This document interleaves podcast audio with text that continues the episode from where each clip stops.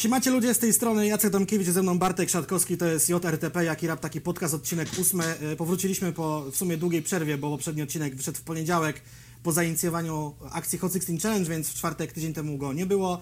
Teraz jest czwartek i ten odcinek jest po prostu. No na pewno na brak materiałów od nas nie mogliście narzekać, bo po prostu wyżygaliśmy z siebie całą akcję Hot 16 Flash, która zakończyła się wczorajszym, najsmutniejszym, najtrudniejszym odcinkiem, którym postanowiliśmy zakończyć tą e, akcję. Pozostało tylko podsumowanie, które pojawi się na koniec tego tygodnia. E, cóż mogę dodać siebie? Jak zwykle e, żebro lajki, żebro followy i w ogóle żebro wszystko, czyli jeżeli ten odcinek Wam się spodobał, albo po prostu pojawiła się tutaj treść, którą chcielibyście skomentować, to komentarze jak zwykle są Wasze. Jeżeli ten, jeżeli ten podcast Wam się spodobał, to tak samo e, łapka w górę, zostawcie jakiegoś suba i do zobaczenia za dwa dni od teraz na streamie w sobotę, bo streamujemy już teraz dwa razy w tygodniu na Twitchu, wtorki, soboty, wtorek 21, sobota 22. E, ciśniemy tam e, raz dłużej, raz krócej, ale zawsze, e, co jest ważne.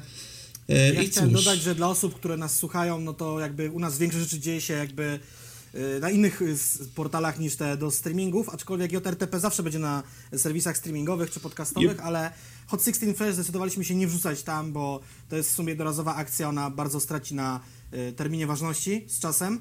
W sumie te odcinki też tracą, ale okej, nie chcemy tego zaśmiecać, no ale streamy jakby wiadomo Twitch, a jakieś tam moje materiały typu wywiad z Łoną czy jakieś unboxingi to wiadomo na YouTubie, no nie? Dokładnie.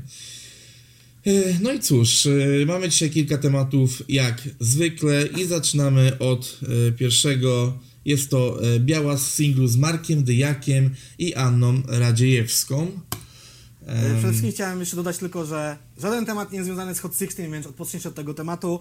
I mimo to, że się wydawało, że nic już w polskim rapie się nie wydarzyło oprócz tego Hot 16, o to my To znaleźliśmy jednak newsy mniej Eee. lub bardziej aktualne, ale znaleźliśmy. Znaczy, szczerze mówiąc, e, po, po tej dłuższej przerwie e, od podcastu, znaczy dłuższej, no dłuższej takiej, że po prostu pojawił się wcześniej, em, z przyjemnością pracowało mi się nad zbieraniem tematów i uważam, że te rzeczy, mimo że to nie, jest, nie są jakieś zajebiście takie spektakularne wydarzenia w polskiej rap grze, są o miliard razy bardziej ciekawsze niż to, co się działo z szesnastkami, bo kurwa, no ja już żygam. Jedyne, co jeszcze zrobię, to... A zresztą zobaczycie. Dobra. E, Dobrze, czyli po raz kolejny. Białe singlu z Markiem Dyjakiem i Anną Radziejewską. No i to jest, E, to jest ciekawy temat, bo ten singiel pojawił się 8 maja w serwisach streamingowych, Tak. ale nie pojawił się na kanale SBM, mimo że był zapowiadany, że się tam pojawi, bo byliśmy dokładnie w połowie Hot 16 Challenge, czyli jednak ten temat jest. I naprawdę, naprawdę chyba stwierdzili, że nie ma sensu go wrzucać, bo zostanie przykryty. E, W sumie na premierę singla zdecydowało się parę tam ekip, wytwórni, raperów, między No, innymi no, Żabson, no, no. młodego bossa tam wrzucił. Jakie ma wyświetlenia, w sumie nie sprawdzałem, ale pewnie tam jakieś ma. Um, no lepiej, lepiej nie, nie wsadzać palca między drzwi w, taka, w taką akcję. Pan, ten, ten utwór pewnie się na tych streamingach pojawi, wróci, na tym YouTubie. YouTube to jest serwis streamingowy de facto pojawi. Czy będzie mieć klip, czy nie, to jestem ciekaw, bo ten utwór ma 8 minut. I to jest e, taka dosyć okazja, żeby zrobić wręcz taką etiudę filmową, nie? Jak gdyby to ugryźć. Co do, co do żaby, e, żaba ma 1,4 miliona, czyli spoko.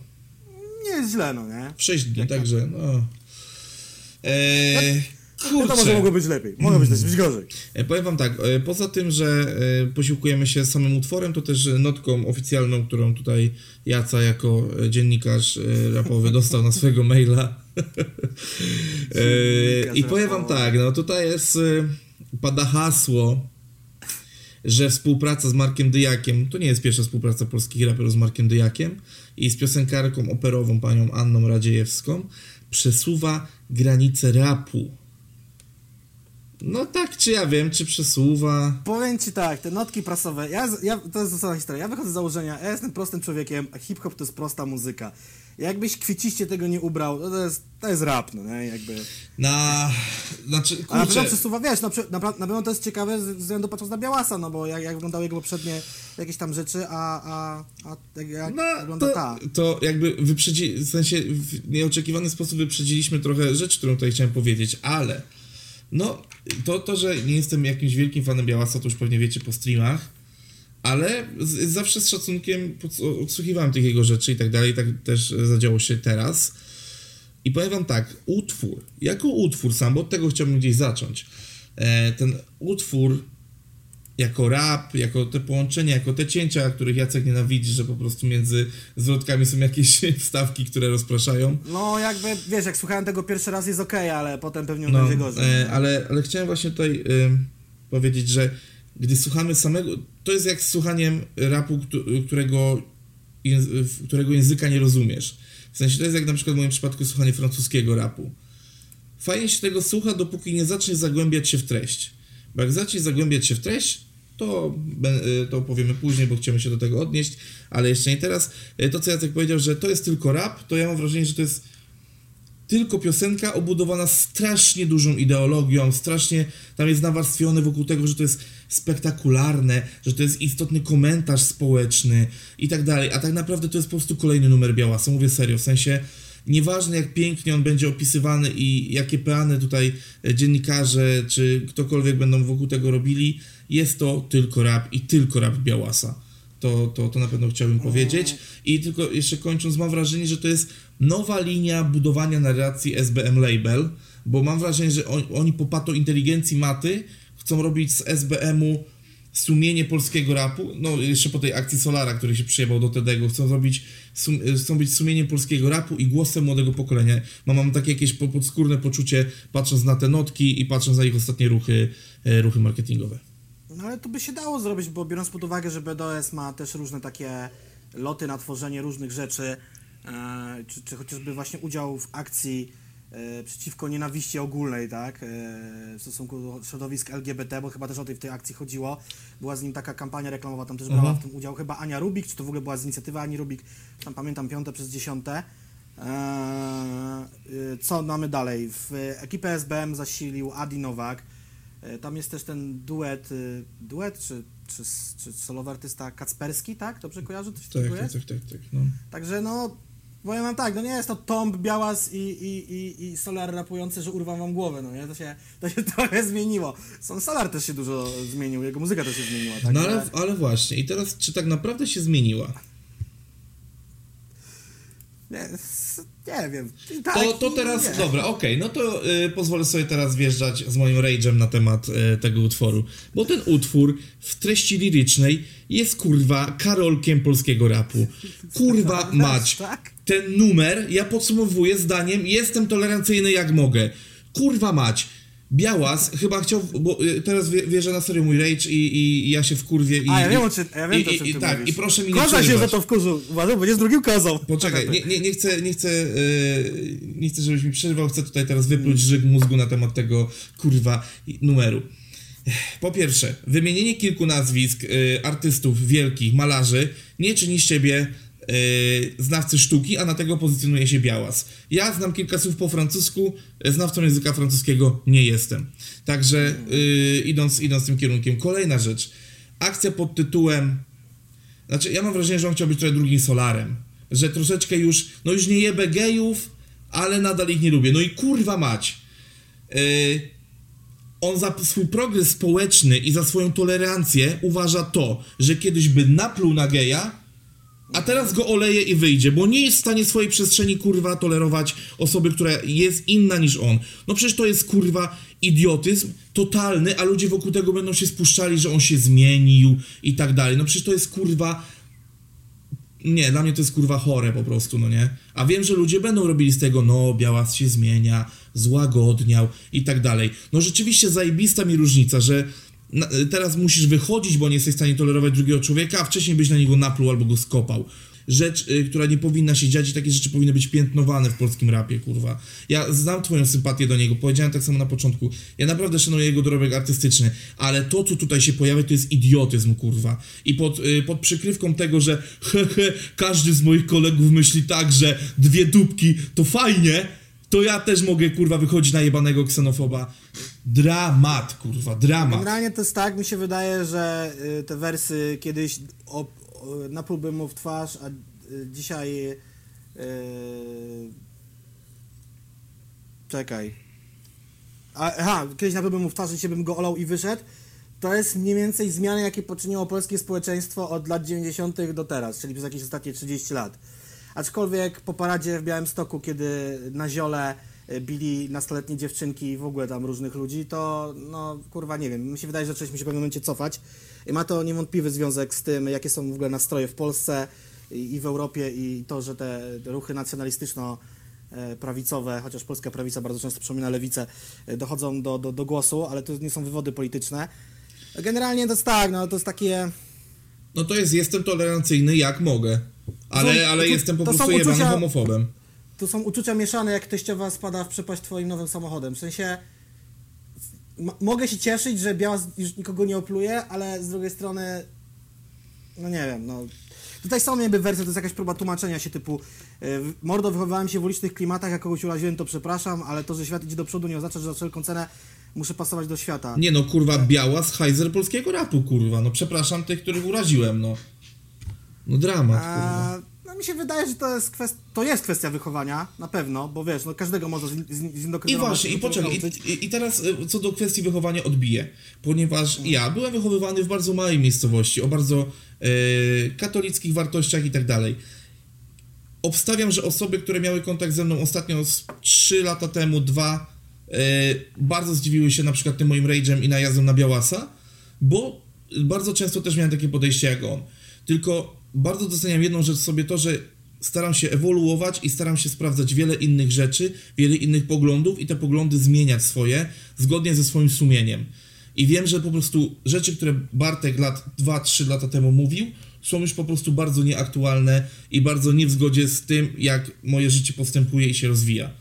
Bo ja, mia, ja do tej pory mam dość spory problem do pewnych skrajnych środowisk.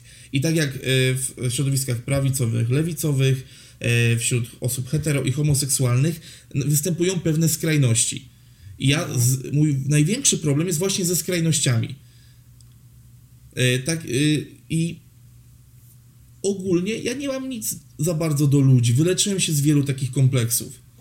Na Ale szczęście, ale po prostu jeżeli ktoś w tak, w, ktoś pod łatką zmiany swojej i, i bycia teraz osobą bardziej tolerancyjną niż kiedyś, chowa po prostu zaraz wersy, w których mówi, że znaczy pokazuje, że nie jest tolerancyjny, no to jest dla mnie po prostu kurwa tylko próba y, skoku na y, popularność, że no teraz on się zmienia i tak dalej. Nie podoba mi się to bardzo. Wiem, że myślę, że wiele osób, które teraz to słucha z moich znajomych jest zdziwionych moim statementem, ale ja po prostu od jakiegoś też dłuższego czasu przestałem próbować rozmawiać z niektórymi ludźmi na tematy społeczno-polityczne i No, I tyle. nie ma sensu.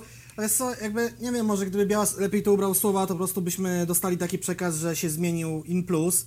Yy, wiadomo, że to, to może trwać. Nie chcę tutaj jakiejś próby obrony go podejmować, bo kawałek jaki jest, każdy widzi i każdy musi wejść na Rap News albo na tak dalej tego posłuchać. a nadal to jest solidny kawałek muzyki. No i generalnie to jest Jak tak, że...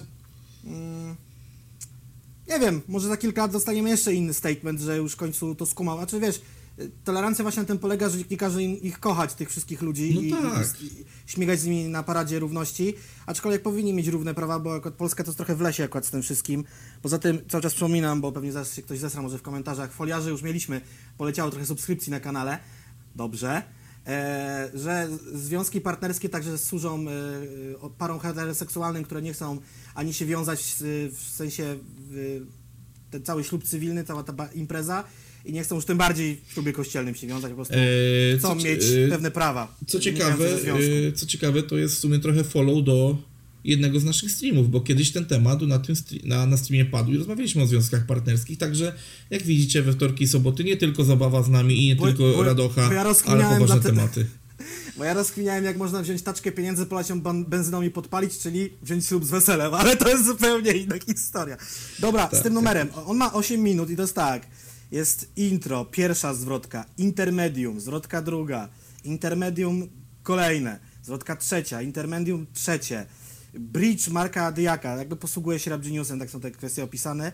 Marka Dyjaka jest to bardzo mało, to są zaledwie y, cztery, cztery wersy, potem jest zwrotka czwarta, aha, jeszcze chyba między Markiem Dyjakiem, a czwartą zwrotką jeszcze jest ta Anna, czekaj, przypomnę sobie, Radziejewska, tak mi się wydaje. Mhm, mhm. Mm, To podobno jest singiel w ogóle z Hate Me 5. Aczkolwiek nie wiem, czy Rap Genius ma w tym temacie rację. sam numer nie jest zweryfikowany przez e, artysta ani przez wytwórnię, to mi przynajmniej wydaje. E, cóż jeszcze mogę więcej powiedzieć? E, Białas generalnie zapowiada tej zmiany, zmiany, zmiany, zmiany. Podsumowanie tego wszystkiego jest takie. Art Hub, Art Hub. Art Hub to nowy gatunek. E, dlaczego tworzymy go? Wolę poczekać, aż sam zrozumiesz. Nie ma żadnych granic, każdy sam o sobie decyduje. E, nie istnieje regulamin, każdy robi to, co czuje. No właśnie. No i nagle teraz w ostatnich wersach rżnę po raz kolejny tolerancyjnego. No ja pierdolę, kurwa ludzie. Znaczy ja bardziej Nie to da- do, po prostu- przyklejam do muzyki niż do, do jakichś tam tematów typu właśnie Ale- środowiska LGBT. Ja was tylko proszę ludzie o jedno. Wy nie dajcie się kurwa tak bardzo łatwo mamić artystom, których słuchacie. I tu mówię o wszystkich, ja już nie mówię tylko o rapie. Po prostu kurwa... Tak. No, zobaczcie, E- jak, jak pod taką gładką etykietką bycia w porządku gość tak naprawdę przekazuje po prostu chujową treść. I pod kołderką bycia e, tolerancyjnym, jak mogę, e, jest, jest po prostu człowiekiem niefajnym, no, nie, fajny, nie czy niefajny to dobre słowo, no po prostu spodziewam się, że jeżeli ta, te, ten materiał dotrze do Białasa, a wiem, że ludzie kurwa lubią szotować te fragmenty kontrowersyjne i wrzucać gdzieś dalej, to, e, to jestem ciekaw, czy na dniach nie, nie pojawi się jakiś mail od SBM jebiący po mnie, albo pozew, kurwa, no w chuju mam to, kurwa, no jesteś idiotą po prostu, kurwa. Pierdol. Generalnie tu jeszcze jest, y, też są jakieś tej wersje Zachód zniewieściały, jak tam przyjdzie wojna, to byka stuleci. Uwaga, za chwilę ewakuujemy stąd mężczyzn i dzieci. No przecież to, jest, przecież to jest mem na demotywatorach, zdjęcie po prostu y, chłopaków w rurkach i z grzywką i dopisek he he, nie chcę zobaczyć co będzie jak przyjdzie wojna. No przecież to jest, są kurwa żarty z kwejka, kurwa, ten, kurwa, Białas jest żartem z kwejka, kurwa, no. No nie, nie wiem, bo wiesz co, te wersy też mogą być taką, bo to wiesz, one są wyjęte z kontekstu teraz jak je czytam. Ehm, o ile są jeden do jeden to trochę słabo, o ile są tylko, wiesz, parodią takich opinii, takich e, właśnie z demotywatorów to lepiej. Ale przypominam, że jak ten chłop biegał po Londynie z nożem i mordował ludzi, to paru gości się na niego rzuciło, tak? Między innymi ten Polak, ale dobra, tam był Polak, ale tam Brytyjczycy go tam zglebowali. Ten gościu z tym kłem Nerwala, nie wiem, czy ktoś to w ogóle jeszcze pamięta, to nie był Polak. On go, y, on Polak oczywiście walczył z tym gościem w tej knajpie, ale jak już tam dojechali go kurwa na tym moście, to Brytyjczycy go dojechali, no nie? Także myślę, wydaje mi się, że w razie czego to y, kto ma zareagować, ten zareaguje. O tym mówmy się, Polska nie doświadczyła żadnego zamachu terrorystycznego, e, wojny też na szczęście od 70 czy 80 już lat. Ale wydaje mi się, gdyby u nas był taki syf, no to wiadomo, że każdy przytomnie by spierdalał, jakby jakiś chłop chodził z karabinem, albo z bombą, albo z nożem. O nikt to nie będzie kurwa zgrywał Gieroja, no nie? Bo bardzo łatwo. No ten Polak przecież dostał, masakryczny był tam pokuty tym nożem, tak? Dostał w brzuch, czy, czy, czy gdzieś tam leżał w szpitalu, chuj wie co właściwie teraz z nim jest, czy tam się wykaraskał z tego, bo oczywiście ta sprawa przygasła, bo przykryło ją milion innych i... Yy, jest 2020, doskonale wiemy, jak wyglądają w tej chwili wojny. Dwie były w Europie, wojna w Jugosławii, wojna w Czeczenii, y, dwie wojny w Iraku, wojna w Afganistanie. Po, prostu po, po jeszcze po drodze było z 80 innych konfliktów. Nie wiem, sięgam od. Przecież y, mało. W Polsce o tym się nie mówi, bo zazwyczaj polskie lekcje historii kończą się na, na II wojnie światowej i to jeszcze nie całej omówionej. Pięć lat po wojnie II światowej zakończonej się wojna w Korei. Potem był Wietnam. E, Były jeszcze jakieś kurwa inne wojny, o których nawet nie chce mi się mówić. Wojna w Afganistanie na początku lat 80., kiedy wjechali tam Rosjanie. Świat cały czas gdzieś jest jakaś wojna i przytomnie każdy przytomna osoba będzie spierdala przed wojną, a nie e, wojowała, więc czekam. To byłoby takie wielkie sprawdzenie tych wszystkich e, prawicowców Ura Bura, szef podwóra, no nie? Czy rzeczywiście by poszli się dać zabić. Bo bardzo by było miło, gdyby poszli w pierwszym szeregu dać się zabić, bo wyeliminowałoby dwa problemy. Hej, powiedziałem to. No także, tak jak powiedziałem na początku, utwór jako utwór muzyczny do posłuchania, jako melodia, jako nie wiem, twór, jest okej. Tam jakby właśnie o dziwo bardzo mi się podoba sam, sam beat, sama nawika, jakieś tam kombinacje, ale właśnie pod tą całą otoczką to jest tak jak, jak Ale żeby też nie było, taki tutaj jest, odkopał, no. Tutaj jest też pewien, tutaj jest też element y, samorozliczania się z przeszłości, pokazania, że się ta jakaś ta jego myślenie zmieniło i też, no że samokrytyka, bo w Ale, przywrotce ale właśnie jest, pytanie, czy to myślenie się tak naprawdę zmieniło, no. No to jest kwestia tego, czy, czy ufamy Białasowi. No ja, Eee, ja po tym, co tutaj odpierdala, no niekoniecznie, no. A chciałem, bo ja bardzo, bardzo dużą szansę dawałem temu utwórowi, u- utworowi Tutaj też są po, wersje, po pierwszej zwrotce. Na ulicy typie wszystko czarne albo, czarne albo białe, jeśli się wyróżniasz, to tam zwykle jesteś frajer albo gej, wypierdala jak najdalej, tak tam jest, wychowali mnie dzielni dzielni ludzie charakterni, wszystko to, co inne złe, my nieskazitelni, no nie? Także też pokazuje, jakie jest myślenie na tej ulicy, tak? Takie proste, no. Ale też na przykład Białas pisze, że zdania o policji nadal nie zmienił, no nie? Z doświadczeń i z tego, co tam się wydarzyło. No. To ja powiem tylko tak, tak, odnosząc się jednocześnie do kwestii policji i do kwestii e, zniewieściałego zachodu. W każdym społeczeństwie są ludzie. Ludzie są różni. Są policjanci kurwy, są policjanci w porządku. Są e, ludzie zniewieściali, ale o tak, e, tak potężnym charakterze, że zgięliby połowę cha- charakter, e, charakterniaków e, z warszawskiej Pragi. Ale są też kurwa e, do, dokoksowani prawilniacy, którzy po prostu e, na widok policji spierdalają, więc jesteśmy po prostu różni i tą różność warto, warto jest tolerować i dostrzegać, bo nie wychodzicie wtedy na takiego idiotę jak Białas w tym przypadku. Generalnie tutaj pod, na sam koniec też tej piątej zwrotce jest y, wykreczałem poza ramę pobrudzone nami ściany, czyli to jest ta sztuka, która już tam zaczyna łamać jakieś granice. No może to właśnie chodzi o to pojawienie się artystki operowej, czy Marka Dyjaka. Marek Dyjak, nie wiem jak ty sądzisz, ale mi no w ogóle głowy nie urywa. No i ten jego zachrypnięty głos i to ledwo jakieś takie podśpiewywanie to jest zupełnie nie dla mnie, ja jakby No nie, nie, jestem no, no, fanem. jakby- Tak samo jak mi się nie podobał w ogóle utwór Andrzeja Grabowskiego z Kękę, no Tak, to było... Znaczy, ja to była zawsze, ja zawsze, doc, y, ja zawsze doceniam takie fity, no bo jakby, no rzeczywiście jest to ciekawe, jest to wyjście poza pewną strefę komfortu. Tylko nie udawajmy, że to jest po, po raz pierwszy. That's it. Mm. Bo, bo, Tutaj- poczekaj, bo chóry operowe były już bodajże u, u Soboty, w którymś z kawałków. Eee, Był na pewno jeden artysta operowy u Abla, na którejś z jego płyt z Jordachem. Eee. Marek Dyjak e, współpracował z Molestą w ramach męskiego grania. I był na czyjejś płycie, tylko sobie teraz nie Dokładnie. przypomnę czyjej, bo to wyparłem z pamięci. Eee, więc to nie jest, no też wiesz, wspomniany przez ciebie Artur Grabowski, Piotrek Rogucki, Paweł Domagała.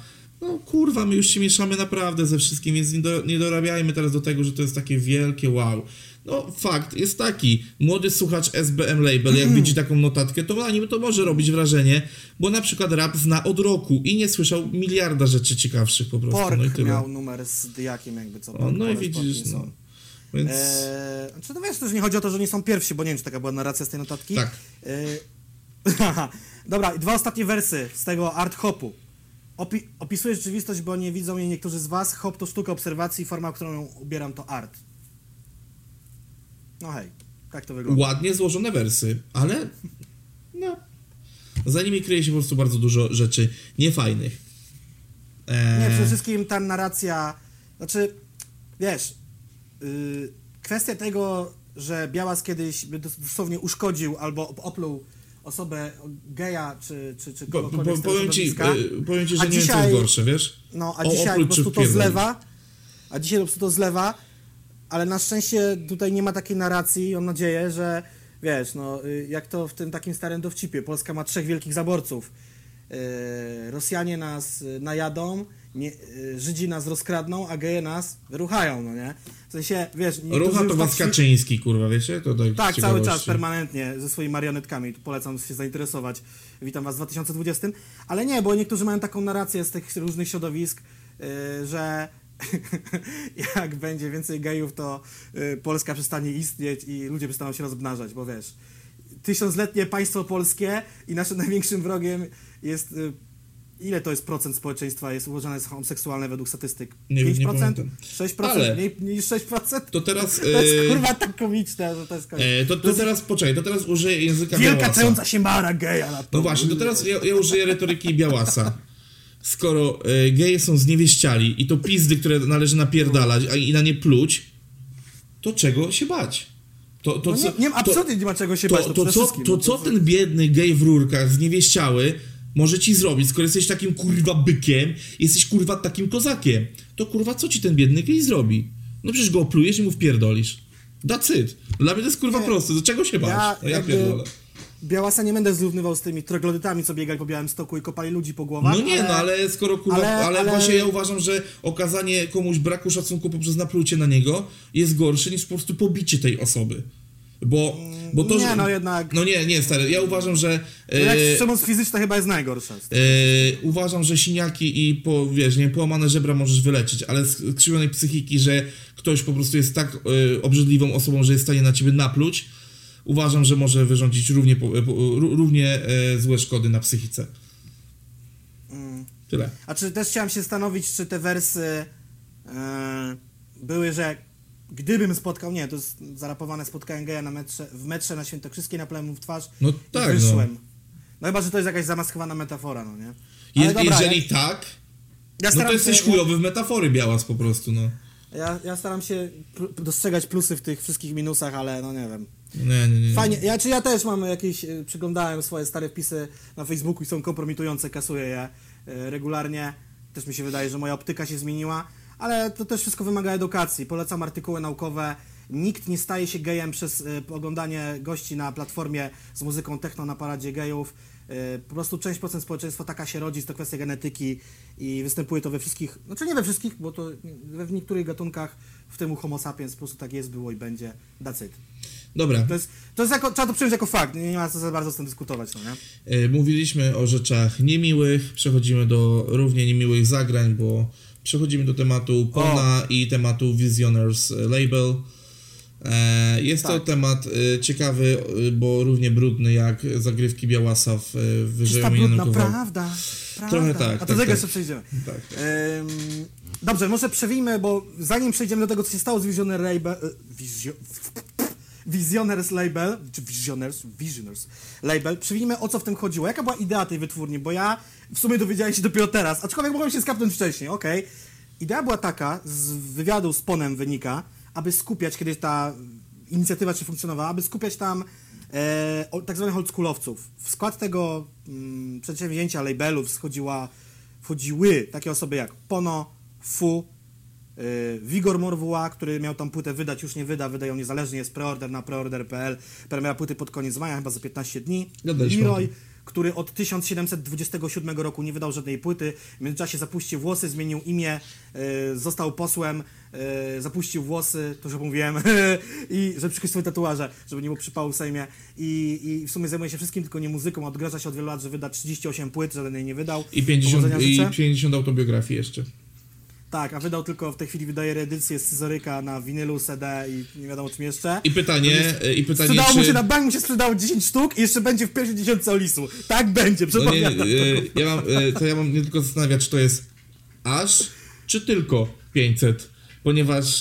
To jest aż, to jest w chuj za dużo moim zdaniem. W chuj za dużo. 100 sztuk to jest maks, co może się sprzedać. Jacyś tam 40-latkowie, którzy akurat mają podłączoną w domu ostradę i trafią na tą stronę. Znaczy nie, no bo, bo ja po prostu widzę, że jest bardzo silnie promowana ta, e, ta płyta, a jeżeli to jest tylko 500, to po co aż tak promować, skoro byli pewni takiego limitu, no. Wiesz co, ta silna promocja to jest krzyk rozpaczy pod tytułem Ja pierdolę, niech ktoś to kupi. Naprawdę, naprawdę. Dobra, bo zboczyliśmy z tematu. I, I tak, i inicjatywa powstała w roku zeszłym. Zdążyła wydać e, reedycję albumu Wizjoner Pona z 2012 roku na tam CD i winylu z jakimiś tam remixami, płytę Full Personality, no i na tym się skończyło. Do tej wytwórni zostały też wciągnięte takie osoby jak Prixon Fisk czy Koko.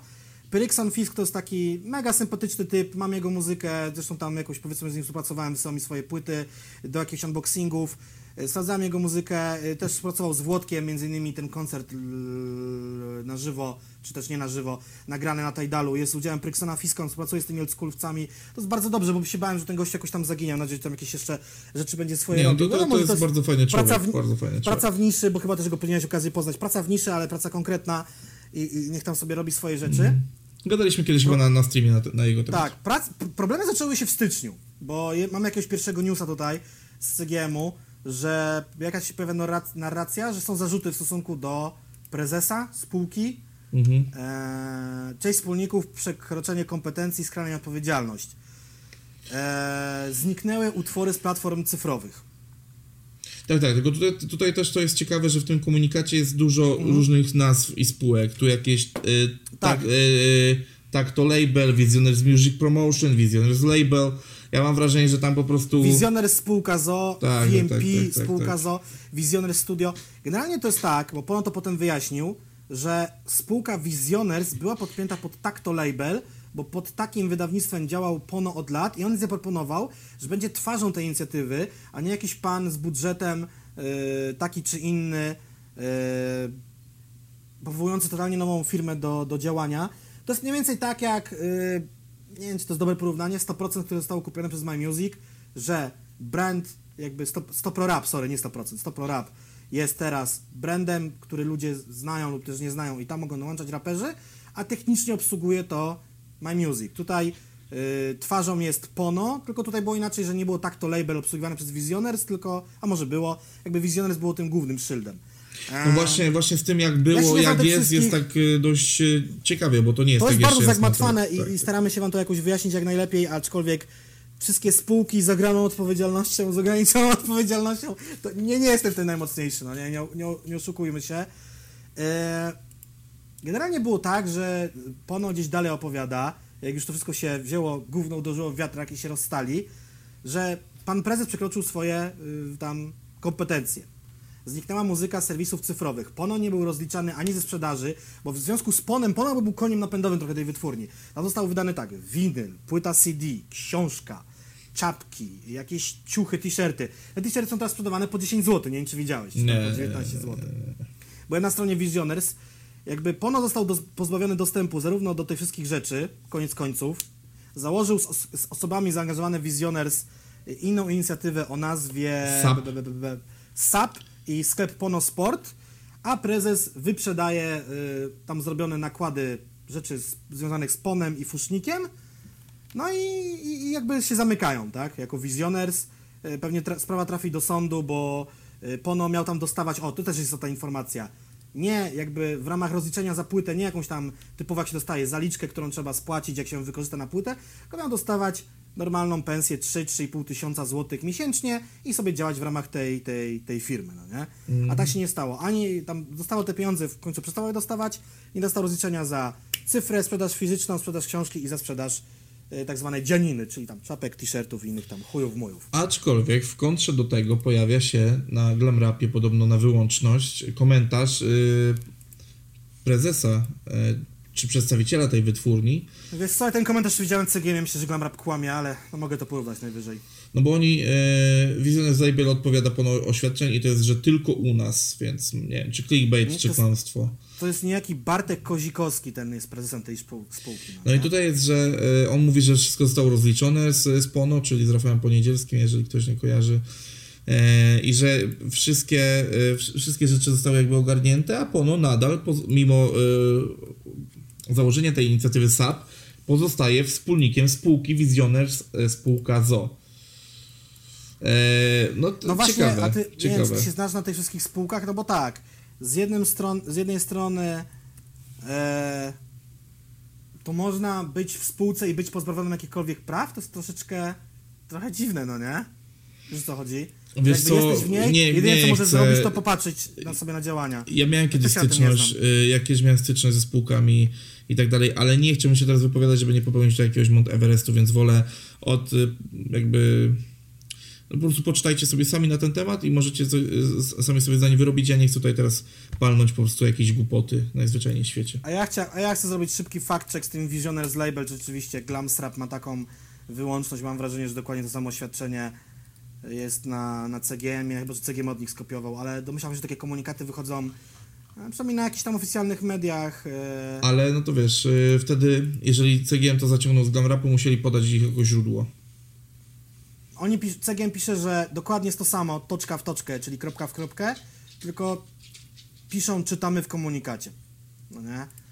Więc, E, to e, powiem Ci, że z ciekawości, bo ostatnio ten temat cytatów e, w mediach stał się głośny poprzez to, że kanał sportowy został błędnie cytowany przez Polsat Sport.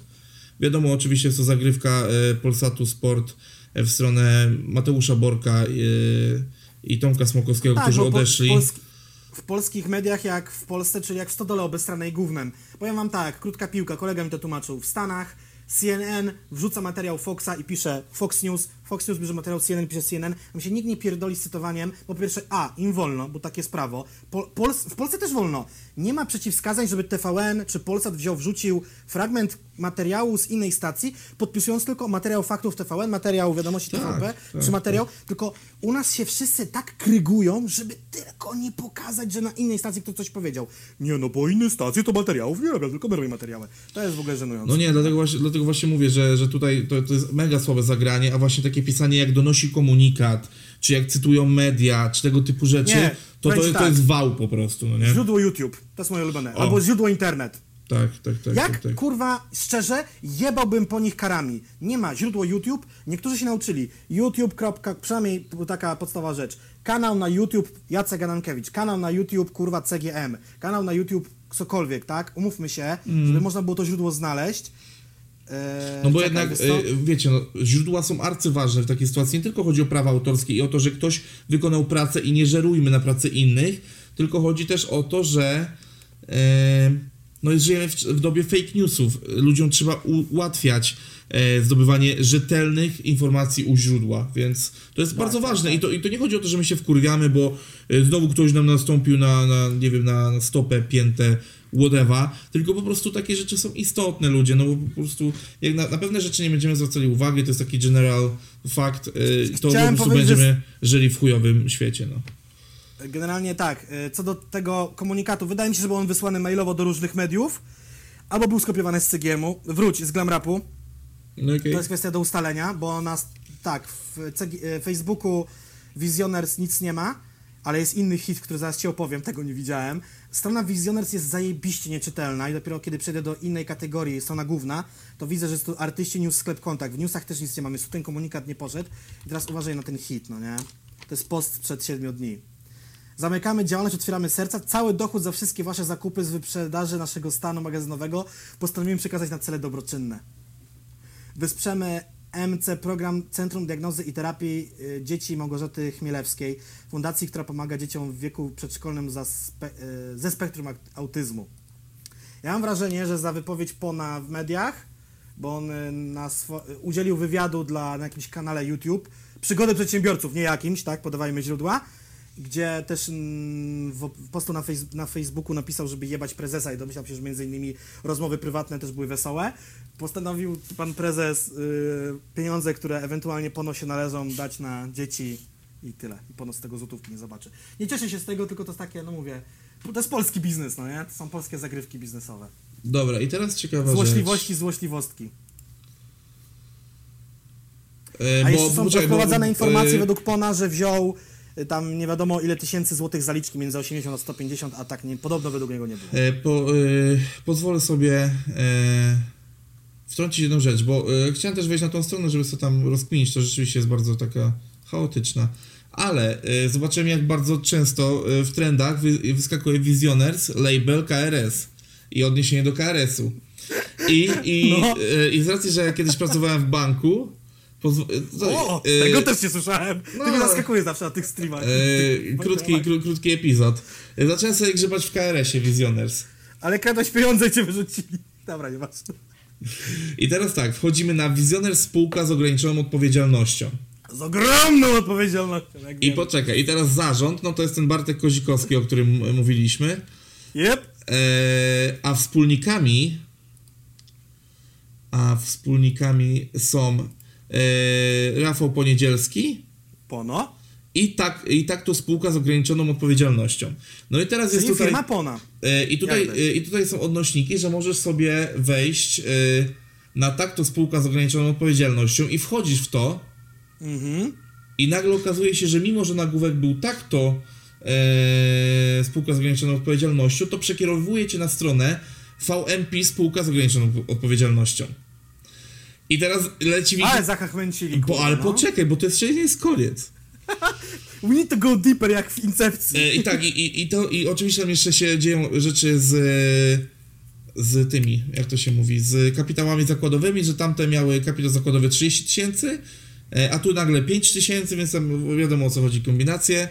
E, I, idziemy dalej. No i tutaj w zarządzie prezesem jest nadal Bartosz Kozikowski, a wspólnik, a wspólnik jest jeden, co jest dopuszczalne, że w spółce może być jeden wspólnik. I jest to V27 spółka z ograniczoną odpowiedzialnością. Wszy- wszystkie są zakładane na przestrzeni października 2019.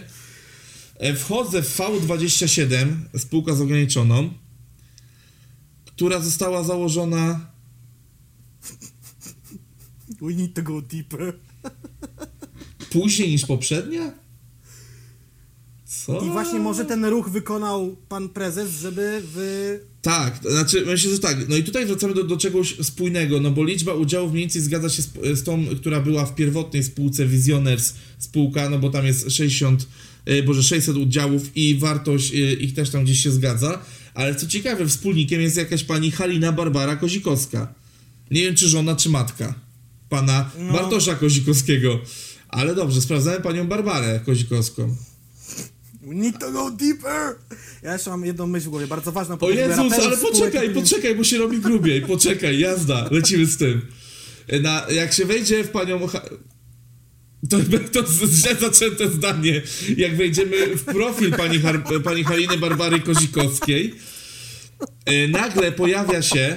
No ale przestań się śmiać, bo tu rzeczy ciekawe się dzieją. To jest ciekawsze niż połowa tego podcastu do tej pory, ale się jaram. E, wchodzimy... To, to jest, kurwa, e, podcast e, robiony on live, kurwa. Wa wasze, wasze finanse i, i zarobki podcast. Witam Państwa w pierwszym odcinku. Bo, bo, bo teraz pojawia się, jest takie drzewko, w ogóle polecam sobie sprawdzić to. Jest pani Halina Kozikowska, jej konotacja ze spółką V27, a z tej spółki wychodzą jeszcze trzy kolejne poza VMP na przykład. Bo, bo jedna z nich to jest Donald Media,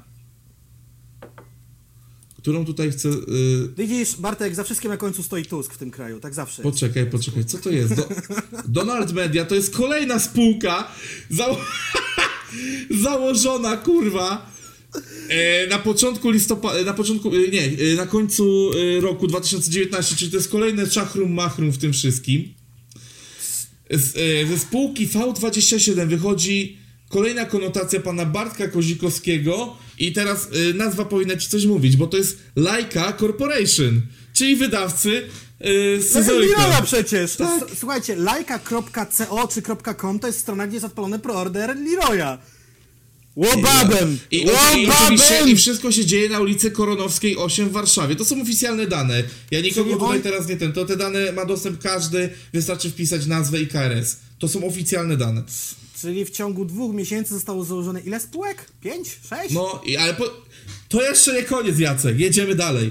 VIP Investments V27. Płyniemy, płyniemy. A co? Jak tam za chwilę będzie srebrna 16 i, i wiesz, co kurwa, CB tam rano do drzwi zapuka. Nie no, i, i, i teraz jest Wixa dalej. No. pojawia się coś takiego jak VIP Investments V27 i tu już o, o dziwo jest inny adres.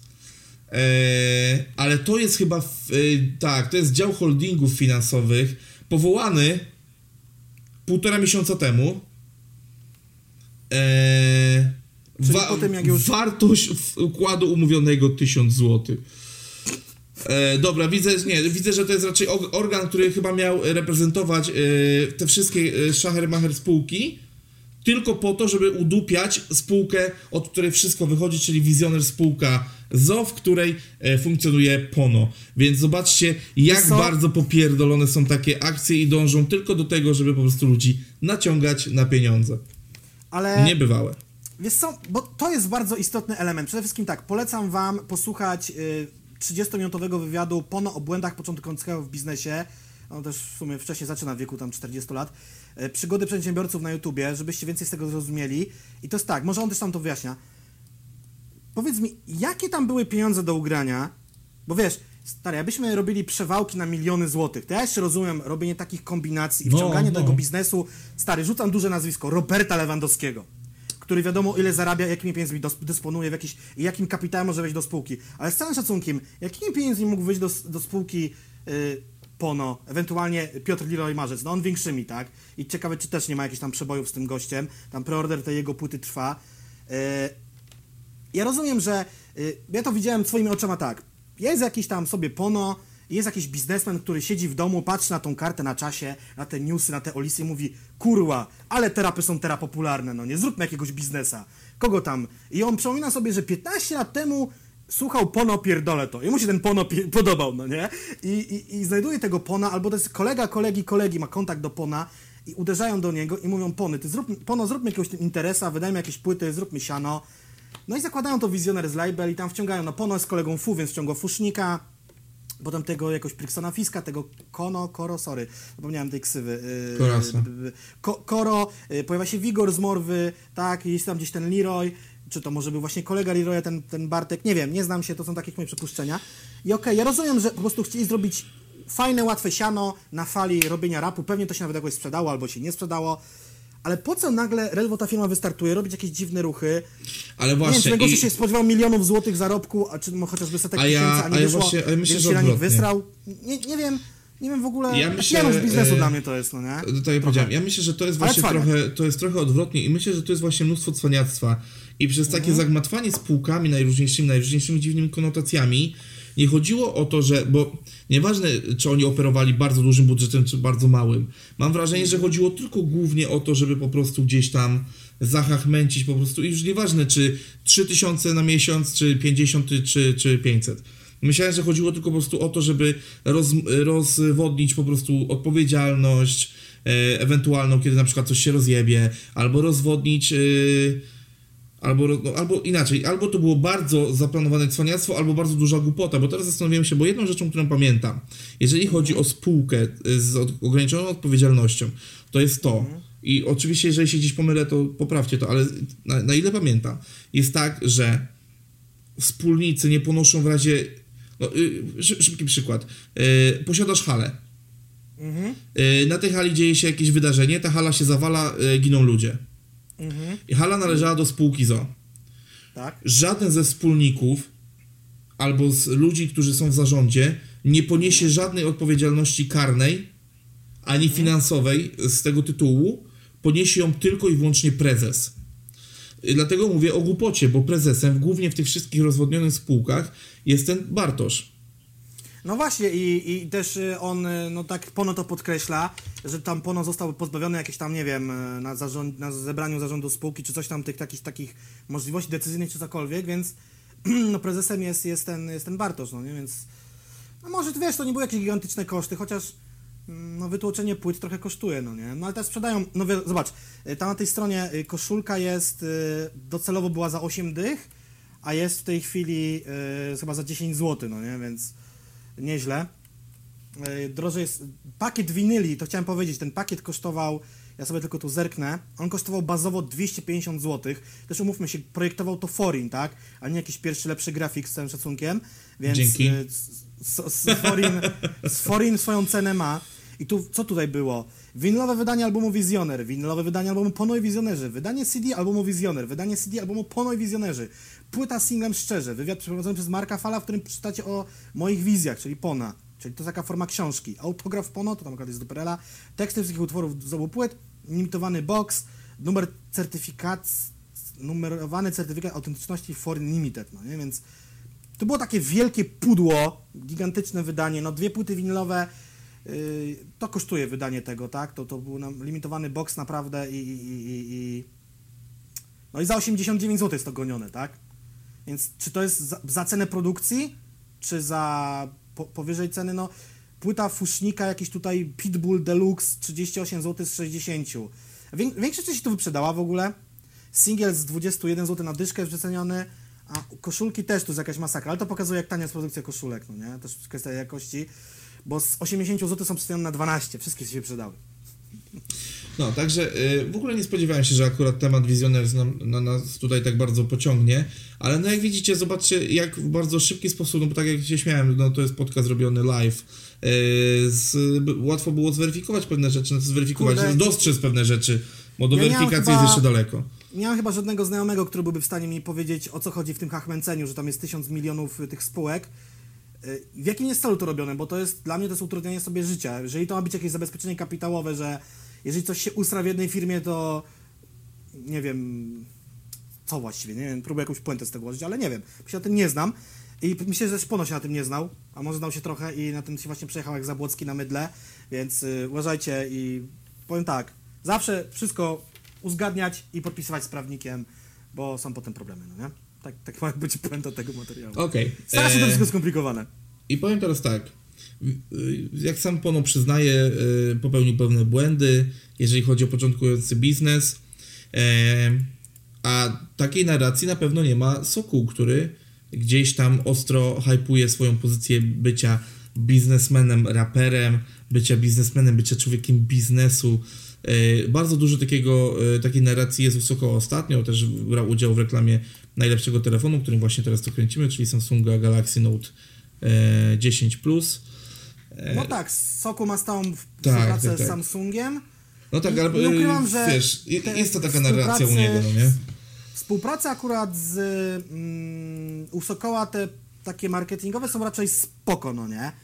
Jakieś takie Tak, tak, tak, tak, tak, tak, ale... Nie wymienił? No nie no, Tiger, nie E, pamiętasz Tigera? Ale on tam dubbingował tylko lwa. Czy to jest przypał? Znaczy firma Tiger jest przypałowa, bo potem e, oni... No wszyscy oni wiemy, kpi- wszyscy wiemy Oni kpili z Powstania Warszawskiego chyba, tak? Czy No, nie, no tam- Bo tym są dwie firmy Tiger, ja nigdy nie wiem, jest która. Znaczy nie no, y, było to o czym mówisz, plus tam jeszcze były akcje y, w stylu, że tam y, zrób loda, zanim ona coś tam y, kupi mu i tak dalej. No nie no, oni tam, No, o, oni tam, oni lecieli, tak już to było tak, że zaczęli zmieniać content u siebie w social media i nagle było tak, tak, lecieli, lecieli, lecieli, lecieli i po prostu rozjebali się tam o, e, o powstanie warszawskie to- albo, to- roz, a, albo rozpoczęcie wojny, już nie pamiętam. To jest dla nas zawsze żenujące, a prawda jest taka, że no, umówmy się, no, klienci, klienci napojów energetycznych, no to nie są raczej, to nie są profesorowie na uczelni, tak jak powiem. Jacek właśnie pocisnął to, że jak dobrze pamiętacie, przez większość odcinków, e, jaki rap taki podcast pije Red Ale Bulla. ty pijesz Red Bulla, nie Tigera, umówmy się. Dobra. E, pozwolę sobie gdzieś tutaj e, trzymać e, narrację tego, tego tematu Sokoła, bo mówimy o, Sokolu, o Sokole i Małolacie, którzy zainwestowali w nową spółkę związaną z gamingiem, game devem. Ja gdzieś to jest, będę starał się nadać ton, żeby ta, ta rozmowa miała kolejność. Zaczniemy ogólnie od Sokoła i jego podejścia do biznesu, bo co ciekawe, tak jak powiedziałem przed chwilą, Sokół Bardzo często podkreśla, że zajmował się wielu, e, wieloma działalnościami, e, inwestował w różne biznesy i tak dalej. To jest bardzo częste u niego i bardzo często to podkreśla. Że żyć trzeba umieć, a nie kitrać jak frajer, tak? E, Że no też tak, jakby to tak, też taka tak, polityka, tak, tak. że zarabiamy pieniądze, wydajemy pieniądze i tam, tam, no miał takie wywiady jakichś tam biznesowych też Tak, tak, tak. I, ja- i, i, ja właśnie te wi- wiele e, wywiadów takich jego zdążyłem dzisiaj przeczytać jeszcze na świeżo i ob- obejrzałem sobie wywiad dla na temat. I kurczę, no on e, jakby w ogóle wydaje, wydaje mi się, że prosto jest jakby tym korem działalności, ale mówimy już raczej. No dobra, nie wyprzedzając faktów, bo chcę, chcę trzymać- porządek, bo notatek popełniłem aż trzy strony tutaj. e, I, i, i, i chciałbym, chciałbym się tutaj po kolei do rzeczy odnosić. Ja mam dwie. E, To, to dobra, to dlaczego wtrącaj, a ja tutaj cisnę. E, No bo prosto jako label muzyczny stricte, tak naprawdę od 2015 roku wygasza swoją działalność. Nie są przedłużane umowy z raperami, e, te umowy są tylko wykończane, tam pojawiają się jakieś pojedyncze wydawnictwa w stylu Frosty Reggae na przykład. No jak wiemy, Kenke poszedł na swoje, VNM poszedł na swoje, Solar Białas poszedł na swoje, więc tam no te rzeczy się dzieją. Ja, jeszcze mam jedną kwestię. Chciałem tylko przypomnieć, że tam gdzieś w historii Wojtka Sokoła i Wytwórni Prosto pojawiło się nowe wydawnictwo o nazwie Most, którego nikt nie pamięta. spokojnie, spokojnie. To też Tak? o tak, Okej. je, jestem obryty w temacie opór tutaj. Ja, Dobra, to kurwa, powiem ci, ja dwie godziny spędziłem na research tego tematu dzisiaj, bo strasznie mnie zaciekawił. Powiem wam szczerze, y, to była tak przyjemna odskocznia od tych 16, to już o tym mówiłem. I właśnie, z, razem z wygaszaniem y, labelu prosto, jeżeli chodzi o muzykę, pojawił się wspomniany przez Jacka Most, bo to jest końcówka 2015 roku wszystko. E, I jest to label y, zajmujący się muzyką elektroniczną, która do, w Polsce od wielu lat rozwija się coraz prężniej, jest coraz bardziej popularna i tak dalej, więc na pozór ruch strasznie mądry. Ale Jacku, jeżeli wejdziesz sobie teraz na Facebooka label Most lub na ich stronę, która jest jedynie nędzną podstroną e, na prosto.pl, to dojrzysz, że od chyba października albo listopada zeszłego roku na tym Facebooku nic się nie dzieje. Ojej. Eee, I te rzeczy, no tak tam się mało co dzieje, co eee, jakby w ogóle dla mnie już wtedy powołanie tego mostu wydawało się ruchem takim nie, dość, do, nie do końca logicznym, bo jeżeli zajmowałeś się rapem w tak intensywny sposób jak prosto do tamtej pory, no to siłą rzeczy trudno jest ci tam gdzieś śledzić e, tematy w innym gatunku muzycznym, ale z tego co pamiętam komunikaty z tamtego czasu, e, to nie była tylko inicjatywa Sokoła, tam ktoś go wspierał, e, kto miał bardziej chyba rzeczywiście dbać o selekcję. Selekcja fajna, bo wiedziałem, że Hati Vati na przykład wydawał, czy So Dramatic za, za pomocą mostu, ale, ale w ogóle ciekawy też jest cel stworzenia tego. I, I cel jest kuriozalny i ten cel będzie się przewijał w ogóle aż do czasu inwestycji Sokoła i mało lata w tą spółkę. Jest to bardzo fajna klamra, zapamiętajcie to, bo jeden z głównych celów e, było wyjście poza Polskę. Oczywiście, żeby pójść globalnie. Ale jak to było komunikowane? No bo muzyka elektroniczna to nie ma słów, nie? To jak nie ma słów, to inni też zrozumieją. No idiotyzm największy, kurwa, no że skoro tworzymy muzykę bez słów, to będzie ona internacjonale. No ja pierdolę, no strasznie mnie to rozśmieszyło, ale pamiętajcie o tym, bo to jeszcze pojawi się za dwa razy dalej. No i po, po tym niewypale z mostem yy, nastąpiło jakieś tam przetasowanie. Yy, co ciekawe, rok wcześniej wyszedł chyba wywiad dla Popkillera, gdzie Soku mówi o tym, że no dwa razy mało się nie wypierdoliło prosto.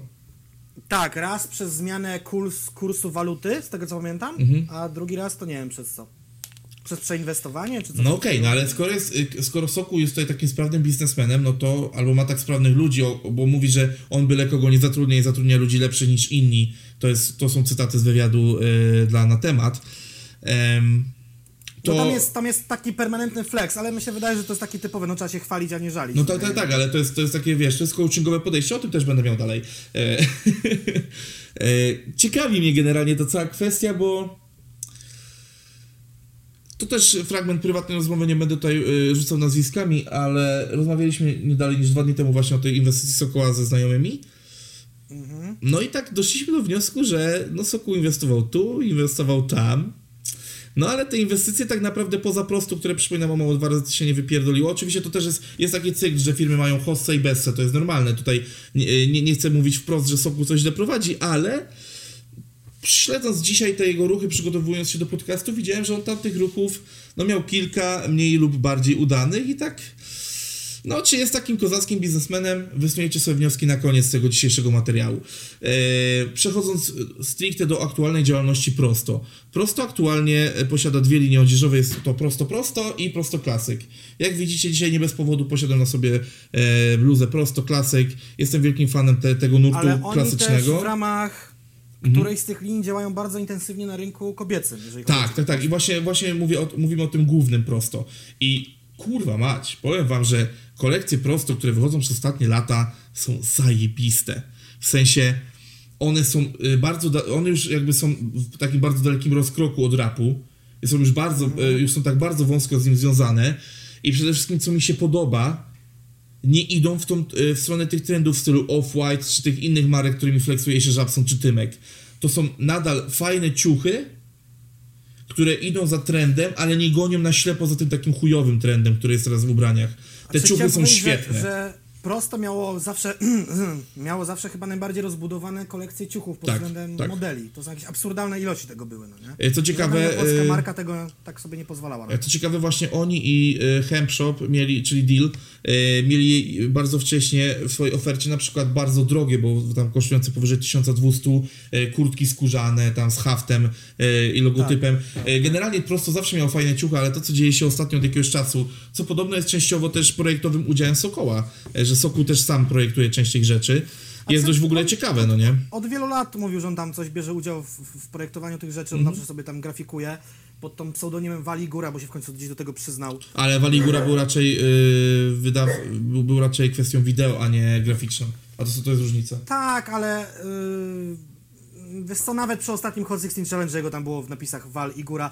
Coś chciałem powiedzieć, chciałem też przypomnieć, że Sokół wszedł we współpracę, marka prosto, z Wistulą i to była bardzo nieudana współpraca. Tak, e, wszyscy to Kolor- e, wszyscy kolory, kroje, ją, bardzo e, szybko wszyscy promocja. obśmiali. No, e, Tak, s- obśmiali, no nie? Skarpetki szły chyba za 5 czy 10 zł już później nawet. Które tam były Tam odpowiednio wiele droższe. Płaszcze, to było wszystko w takim. Czy ja dobrze pamiętam, że to był kolor miętowy, który nie pasuje absolutnie do niczego, chyba że jesteś lekarzem? No nie, tam, tam, tam te, te kolorystyki były dziwne i najgorsze to było te próby łączenia logo Wistula i prosto. I, i te, Tak, i te Wist. Tak, i te cytaty w ogóle, kurwa, na, na, na tych ciuchach. No jakieś, no nie, no to były bardzo brzydkie rzeczy. Ja pamiętam, że jak przechodziłem przez Galerię Poznania, to w Wistuli można było te, te ciuchy już kupić za jakieś śmieszne pieniądze. Dramat. A, a, to, a y, ogłaszane to było jako największa kolaboracja polskich Tam marek, jakiś, no nie? Tam jakiś potężny event był z tym związany, jakiś tam. Takie wiesz, no że tam goście zaproszeni, FIFA, Rafa, co to tam się nie dzieje. No No. dobra, no i okej, i niech to będzie kolejny punkcik, który zaznaczamy przy tym pytaniu, czy Sokół jest na pewno dobrym biznesmenem i czy jego ruchy są odpowiednie. Bo pragnę przypomnieć, to, że jeden biznes ci wyszedł w życiu, to nie znaczy, że jesteś dobrym biznesmenem. Zawsze to Może, powtarzam. może tutaj po prostu jest założenie takie. mam pieniądze, nie zbankrutowałem, jest dobrze. Okej, jeżeli to. ci- Ale nie, nie, nie. O, Nie, nie, i mam, tak i mam dla ciebie no. odpowiedź. Sokołowi, y, y, dla Sokoła to jest za mało, bo on ma wyższe ambicje. On jeszcze nie osiągnął sukcesu w życiu. Cytat z na temat.pl. Ym, y, co tu jeszcze mam? A, y, no i to, wspominałem też o tym co- coachingowym, jak ja to nazywam, pierdoleniu, czyli ja nie znam słowa porażka. Porażka jest nauką. Jeszcze nie osiągnąłem sukcesu, co już wspomniałem. I tutaj nawiasie sobie zapisałem, przypominam najnowszy fit na płycie yy, Quebo na Fide. Tam jest ostre flexowanko z sukcesem i tego. No i mówienie, że stworzyłem sobie Gazprom jest już kurwa flexem, opór, więc y, proszę nie pierdolić, że jeszcze nie osiągnąłem sukcesu, bo to jest pierdolenie. No i oczywiście ja też to gadanie o tych ambicjach. Chciałem powiedzieć, chciałem powiedzieć, że się gapię na drugi ekran, bo szukałem, bo ja screenuję dużo rzeczy i nie mogę tego znaleźć w moim bałaganie, bo prosto label też miała, ma i miało i ma od dawna promocje na płyty. Mhm. I tam można znaleźć y, no klasyczne płyty, no nie wiem, płyty Pona, płyty Sokoła, płyty WWO, Hi-Fi Bandy i tak dalej. No cały katalog prosto jest w tej chwili na promocji, no nie? Więc jeżeli nie macie jakiejś płyty e, z katalogu prosto na przykład, albo nie wiem, popsuliście, coś wam upadło, zniszczyła się w samochodzie, to jest idealny moment, żeby kupować. No Mam także, tam tutaj na ich stronie głównej widzicie. płyty CD w atrakcyjnych cenach już od 15 zł. no, Tak, umówmy się. To jest koszyk w Mediamarkcie. Są dwupaki typu, nie wiem, może ja sobie w końcu potwierdzone info kupię TD Diox, bo nigdy tej płyty nie kupiłem, jakoś strasznie mi odrzucił ten koncept. Nie dlatego, że nie lubię ani tego, ani Dioxa, tylko dlatego, że ta wspólna płyta była jakaś taka so-so, że tak powiem. Nie Dobra. wiem, Fusznik i co tutaj jest? I chyba KN? Nie, Parzel. Także no, możecie sobie dwa KN kupić, albo jakieś dwa PMM. kurwa, albo... je- jeden KN jest przerażający, co to było dwa KN-y. O, albo mi się składł Eee. chleb powszedni za, za 15 zł, nie wiem, chyba chlebu powszedniego. Jedkę realista za dwie dyszki. Dobra. Jacek, to są rzeczy nieważne. Przejdźmy do kolejnego biznesmena w tej układance, proszę cię. Kolejnym biznesmenem i człowiekiem... A, o Boże! Bo my tu, o tym jeszcze mówimy. Dobrze, zapomniałem. Lecimy dalej. My do tej gry nawet nie przeszliśmy. Tak, Dobra, lecimy idziemy. dalej, bo ja tu zrobiłem srogą analizę. Nawet przesłuchałem strasznie nudny i źle... godzi, godzina minęła. Tak, wiem. E, e, przesłuchałem strasznie nudny i, i ciężki wywiad z Małolatem dla jakiejś niszowej strony e, Camparik24TV, e, która przeprowadza z nim e, e, wywiad jako z szefem nowej spółki game devowej po prostu, co uważam, że akurat dla branży game devowej jest bardzo ważny wywiad. Se, mówię serio, nie ironizuję teraz. Tylko Nie, ja, się- ja, się, ja się śmieję, bo usłyszałem słowo spółka. Wiesz jak jest? Tak. A propos tych, tego incepcji, którą przed chwilą dokonaliśmy. Dobra, lecimy dalej. Małolat i jego podejście do biznesu. Jak sam Małolat mówi swojej, e, na, na przestrzeni swojej rapowej kariery, no ja go kojarzyłem tylko z jednym biznesem, no gonieniem towaru na ulicy, z czego sam się chełpi i mówi wielokrotnie. Więc, no dobrze, to są kolejne podwaliny pod bycie dobrym biznesmenem. Pamiętajmy o tym. E, I pada pytanie, a nie dobra, przepraszam, co do biznesu jeszcze, bo zapisałem sobie, że jak usłyszałem małolat i biznes, to mam dwa skojarzenia. Pierwsze to właśnie to, które powiedziałem o lataniu z towarem, a drugie, e, nie wiem czy pamiętasz kompilację polski hip-hop versus YouTube. Mm, no może, nie wiem, a co tam było? No i tam był y, przypięty śmieszny cytat do Małolata. Pracuje u brata, a brat za robotą lata. Co? I teraz zobaczcie, bo to się zadziało kilka lat temu, ale z perspektywy czasu jak śmiesznie to wygląda, jeżeli chodzi o współpracę PZ Małolat i Sprite. No i... No, jakby wybijanie się na plecach y, popularniejszego brata, no to A ja wiem chyba już kiedy do, totalnie już zawinęło się prosto jako wydawnictwo. No, e, Anna Plaskota, która była szefową Prosto Label i Prosto TV, dokładnie skończyła pracę w Prosto w sierpniu 2017 i myślę, że w tym momencie już jakiekolwiek wydawanie nowych rzeczy tam przestało mieć sens i miejsce. Dwa lata później wychodzi płyta Sokoła, tak? 2019, po, jako Prosto Label. Wcześniej, no tam były jakieś tam Frosty, Tak. jakieś tam... Tam był jakiś taki małolat, który miał teledyski, że tam niby jakieś... e, Małolat, e, w sensie osoba młoda, że tam jakieś graffiti malował, jakiś tam chł- chłopak był, tam jakieś... No mówię, tam już były takie resztki resztek, by... Ale to też pokazuje, bo chciałem powiedzieć o prosto, że albo się dostosowujesz do rynku, albo znikasz. Step Records zaczęło jako wydawca, ale też zamienili się w dystrybutora i dzisiaj... znaczy zaczęli jako wydają- wydawca, później byli wytwórnią, a teraz są dystrybutorem, nie? Nadal są wytwórnią, ale umówmy się, No. po odejściu pewnych osób i po śmierci Hady, już jakby nie stracili te, te, te, konie pociągowe. Większość artystów też chce być na swoim i mieć tylko dystrybutora, bo prosta sprawa, więcej pieniędzy dostaje w kieszeni. E, mają olbrzymi kanał YouTube, który nadal jest ich y, cały czas przynoszącą dochody z karbonką, która finansuje pewnie część działań firmy. E, Okej, poradzili sobie z tym, bo koniec końców raper zawsze potrzebuje na końcu dystrybutora, a niektórzy nadal potrzebują wydawcy. Tak samo e, My Music zaczynało jako wydawca, a teraz są głównie dystrybutorem i wydawcą, a prosto, umówmy się, to była pierwsza, największa polska niezależna wytwórnia rapowa, która ni chuja nie wiedzieć dlaczego nie zamieniła się w dystrybutora. No nie chciałbym mieć, mieć prosto jako dystrybutora. Dobra. Come on. Okej, No. bo y, schodzimy mocno w off-topy, a już wiesz... No ale to jest też istotne w kwestii tych wszystkich biznesowych ruchów. E, ale tu właśnie nawiązanie do wytwórni. No bo w, w tym wywiadzie pada pytanie. No, panie małolacie, no jakie pan masz papiery, kurwa, żeby być e, szefem e, i prezesem spółki game devowej? Na co małolat odpowiada, że uważa, że ma bardzo duże doświadczenie e, w prowadzeniu czegoś, bo prowadził wytwórnię muzyczną. Coca Beats? Czyli wszyscy kurwa od razu widzimy to wielkie logo Coca Beats, co dla mnie powołanie się na pracę y, szefa Coca Beats to jest już zaoranie siebie kurwa jako potencjalnej e, po, potencjalnego szefa czegokolwiek. Label, który położył mnóstwo talentów, który po prostu zahamował karierę Bonsona na długi czas, który po prostu nie wydawał WZ głównie, no. mieli, nic z tym się nie wydarzyło. Mieli Flinta, nic z tym się nie wydarzyło. Tymi w ogóle wspominałeś, tam osób było związanych z Coca Beats, No. a nic z tym się nie wydarzyło, bo była wydana jedna płyta, no nie? E, jedyne, co, e, co wyszło dobrze Koce, to mam wrażenie, że te działania, którymi e, kierował PZ, czyli ciuchy, bo oni też w pewnym momencie poszli w bardzo, Ciuchy całe- w bardzo, e, w bardzo fajne, fajną stronę, tak jak prosto, czyli akurat tutaj i, i, i budzi się pewna zgodność. Nie idzie nam jako label, wychodzą nam Ale- ciuchy, Ale ciuszki, tak, ale czyli kolejna rzecz. Czemu Soku i Małolat nie poszli w kolejny brand ciuchowy, na przykład w ciuchy eleganckie? Skoro ciuchy im wychodzą, a inne rzeczy nie, to po chuj się pchać dalej. Ale nie uprzedzajmy faktów. Eee, tutaj... ja tu mam tylko jeden cytat z No. utworu klasycznego z płyty 600 kV. Nie wszystko można kupić, bo nie wszystko ma cenę. Wiem o czym mówię, jestem kurwa biznesmenem. Dobra, e, teraz e, wypuszczę tutaj e, trochę na dłużej Jacka, bo on się tutaj zna bardziej. No bo, bo, bo, bo czym jest True Games? True Games jest odłamem Movie Games, który ma się zajmować ma się zajmować grami o tematyce ulicznej. Ulicznej. Poczekaj, tylko da, daj mi jeszcze tylko dokończyć, bo już widzę, że... Ulicznej. Właśnie, bo, bo na temat tej ulicznej mm, ma, małolat, małolat zapytany o tematykę uliczną zaczyna się jąkać w wywiadzie, y, kręcić się i zamiast słowa ulicznej używa streetem i nadal nie wyjaśnia o co chodzi z, y, klim- y, z tematyką uliczną. Ja podejrzewam, bo nagle pada stwierdzenie strategia ekonomiczna, czyli już wiemy kto podpierdoli grę Witcraft ENC. Dziękuję, pozdrawiam. Obstawiam, że zrobią kurwa polską kopię Witcraft ENC i, i wracamy do e, Movie Games, bo to też jest ciekawy temat. Dlaczego Tylko to jest tutaj- dziwna inwestycja? Tutaj mam też problem, mam problem z, z firmą Movie Games. Bo tutaj jest w komunikacie, że Movie Games e, spółkę razem z Soko i Małolatem o nazwie True Games, czyli prawdziwe gry, że jest prawdziwe blisko ulicy, mają prawdziwie No. przedstawiać życie.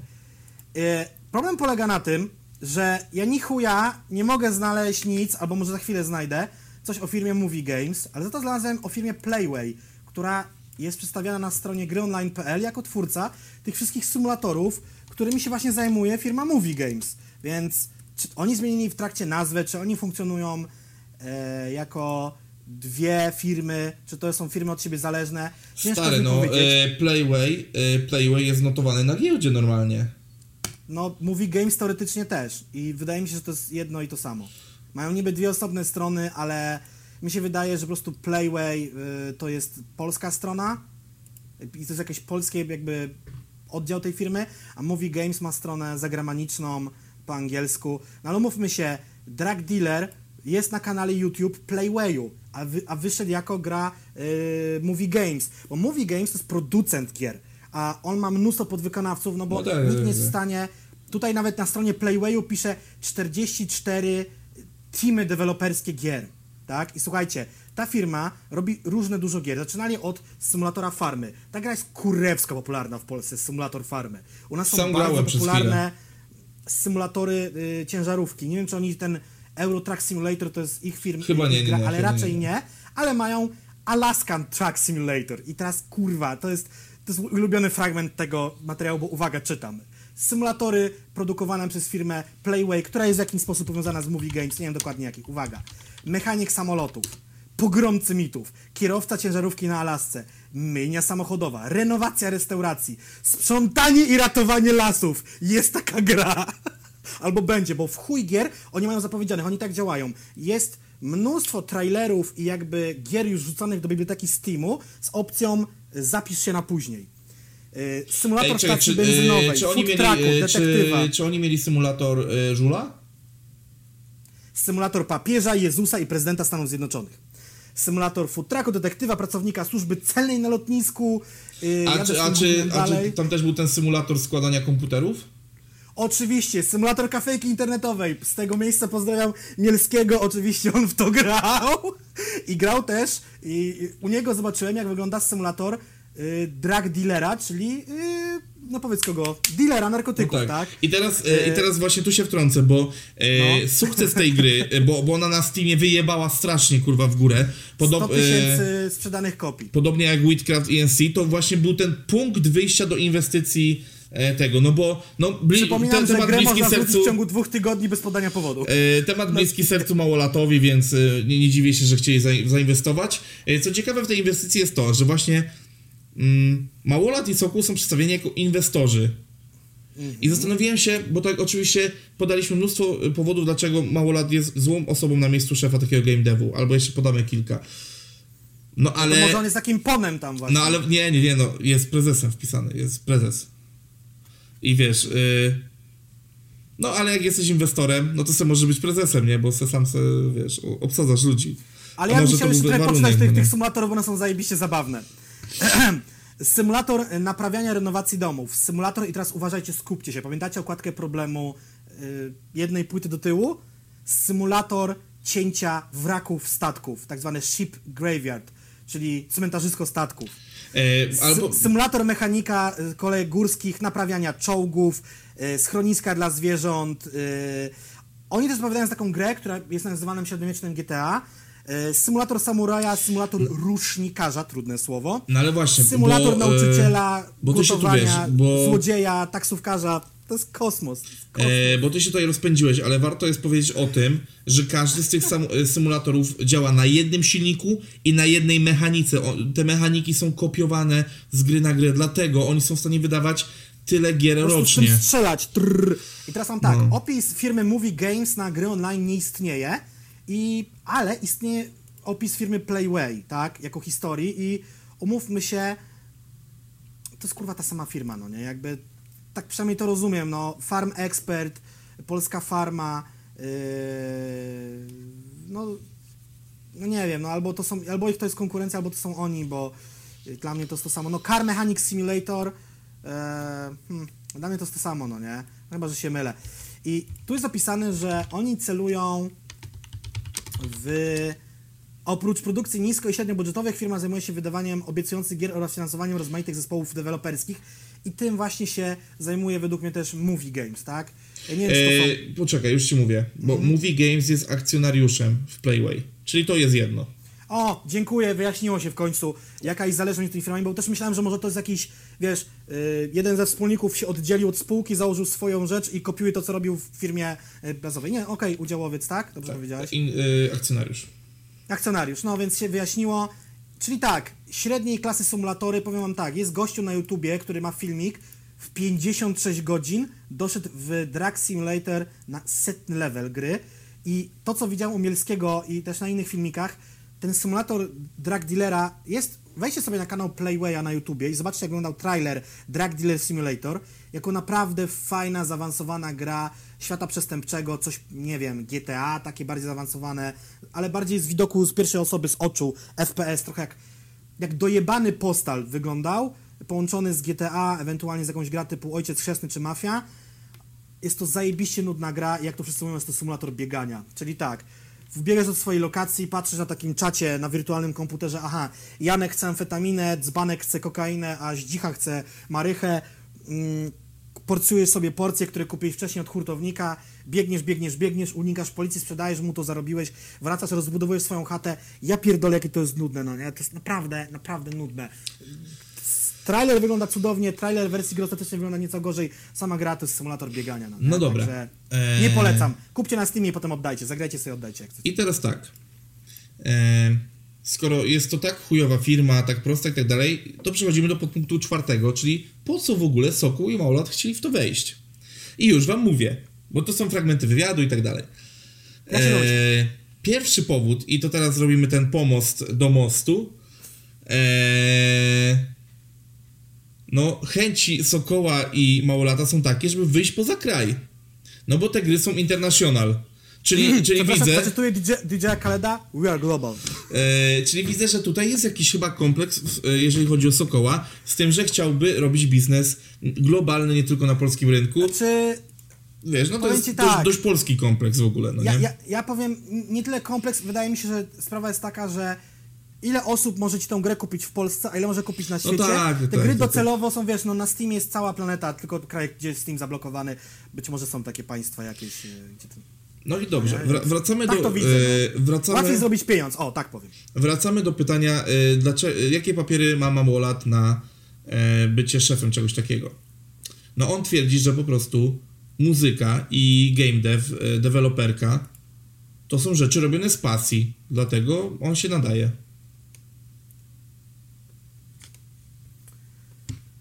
Jakby bardziej pasji doszukiwałbym się, chociaż nie chcę tu żadnym deweloperom gier ubliżać, bo zakładam, że wkładają to mnóstwo pracy i serca, na przykład w takie gry jak Wiedźmin albo jakieś tam, a nie symulatory robione na y, jak y, niczym na taśmie produkcyjnej w fabryce gwoździ. No właśnie. Na, jed, na jednym silniku tam Unreala czy czegokolwiek, nie wiem jak tam jest silnik wsadzony.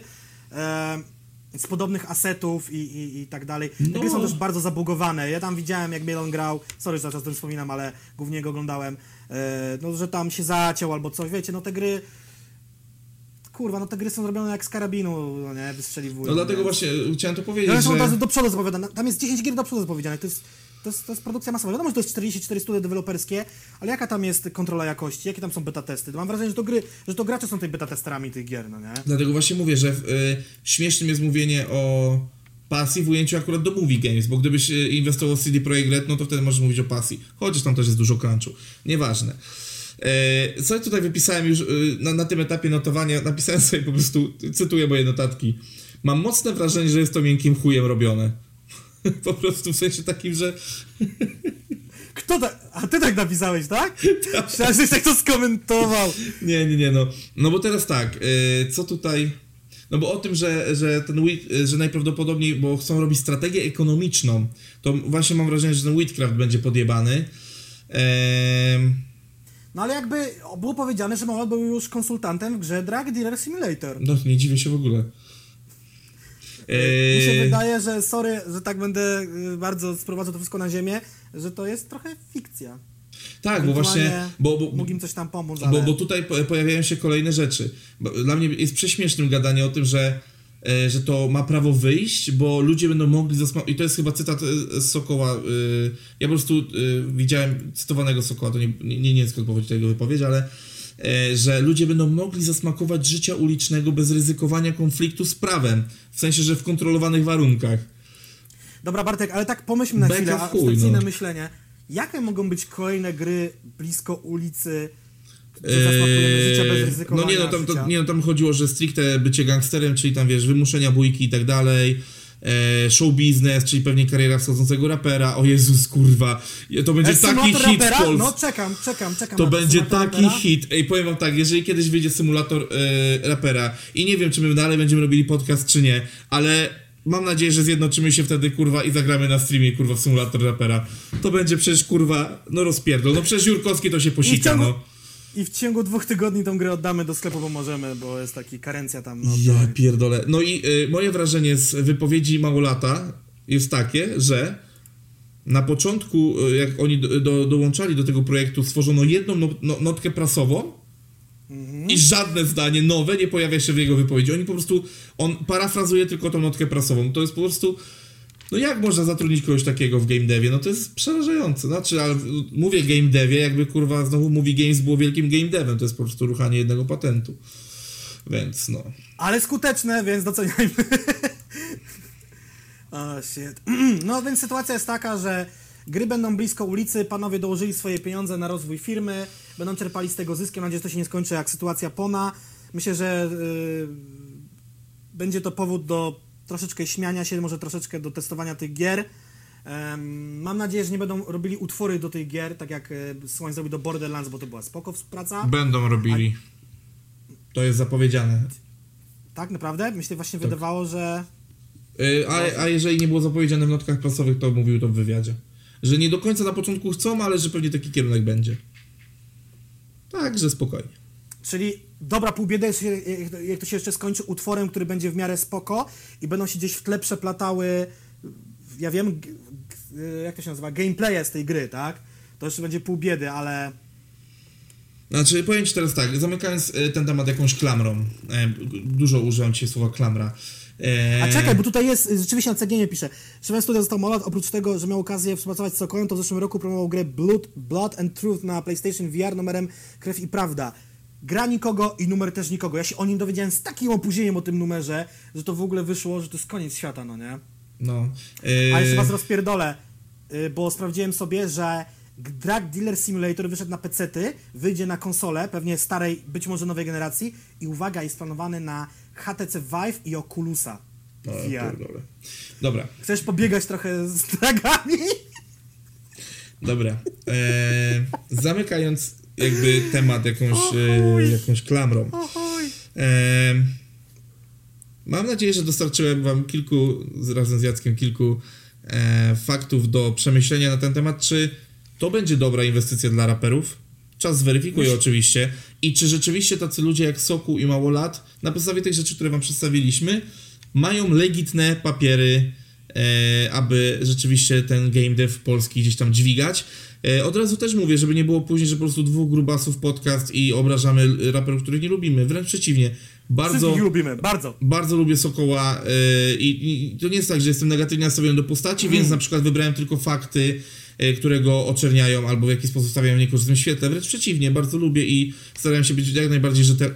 Byłem rzetelny jak mogę, tak samo jak Białas jest tolerancyjny jak może.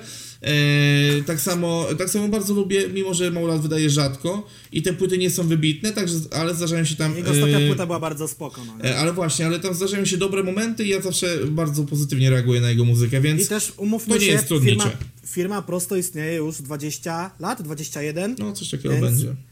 E, ja jeszcze chciałem tylko powiedzieć, jedną myśl miałem na koniec, ale mi uciekła ta myśl. O fuck, o fuck. E, aha, tak miałem tutaj fajne porównanie, że trailer gry z Drag Simulator to jest jak propaganda PRL-u, a gra to jest jak życie w PRL-u, tak, takie mam porównanie. Tej, bo miałem jakieś, jakieś przejście, miałem, fuck, zapomniałem, totalnie wyleciało mi Okej, głowy. dobra. Dobrze, słuchajcie, więc sytuacja wygląda tak, że y, a propos tego, czy Soku z Młodem się do tego nadają, ja słuchałem audiobooka o Elonie Masku. Y, nadal chyba słucham, czy już skończyłem słuchać? Nie, nadal słucham.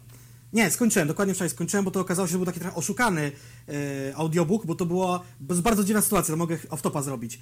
Polacy biorą biografie znanych ludzi i syntetyzują je do takiej quasi-bieda biografii, którą wciskają polskim czytelnikom.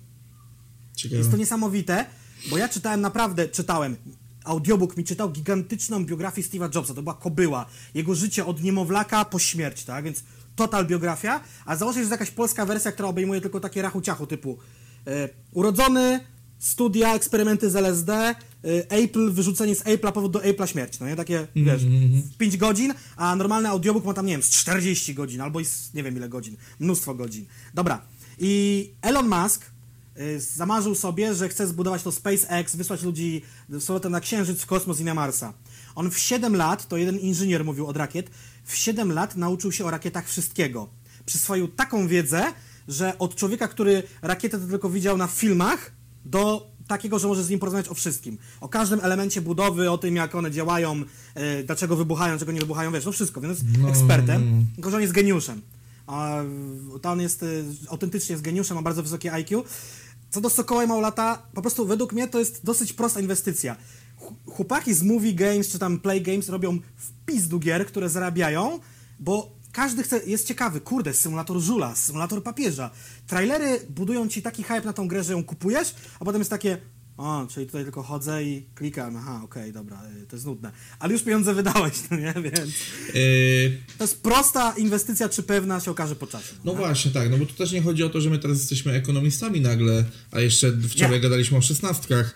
Yy, nie, no chodzi zdecydowanie tylko o to, że mm, przeanalizowaliśmy sobie gdzieś pewne ruchy i tak dalej yy, i po prostu ciekawi nas to, jak, jak to się powiedzie, bo no raperzy inwestowali w różne rzeczy. My kiedyś chcemy o tym zrobić obszerniejszy odcinek, wiecie, no. Yy, I te inwestycje raz wychodziły, raz nie. Po prostu zwyczajnie, bo gdyby oni zainwestowali w, w Playway, to rozumiem. Bo, jako po e, prostu kupić akcje i elo. tak, tak, tak, no bo wtedy jest to takie bardzo szerokie spektrum tych rzeczy, tak jak już mówiliśmy. Bo też nie chcę się rozwodzić, bo to podsumowanie. Em, a oni jakby wzięli tylko wycinek tego Playway, no i chcą robić tą tematykę uliczną. No ja rozumiem, że jest im gdzieś bliższa i tu już bez śmiania się z tego, że Molot był dealerem.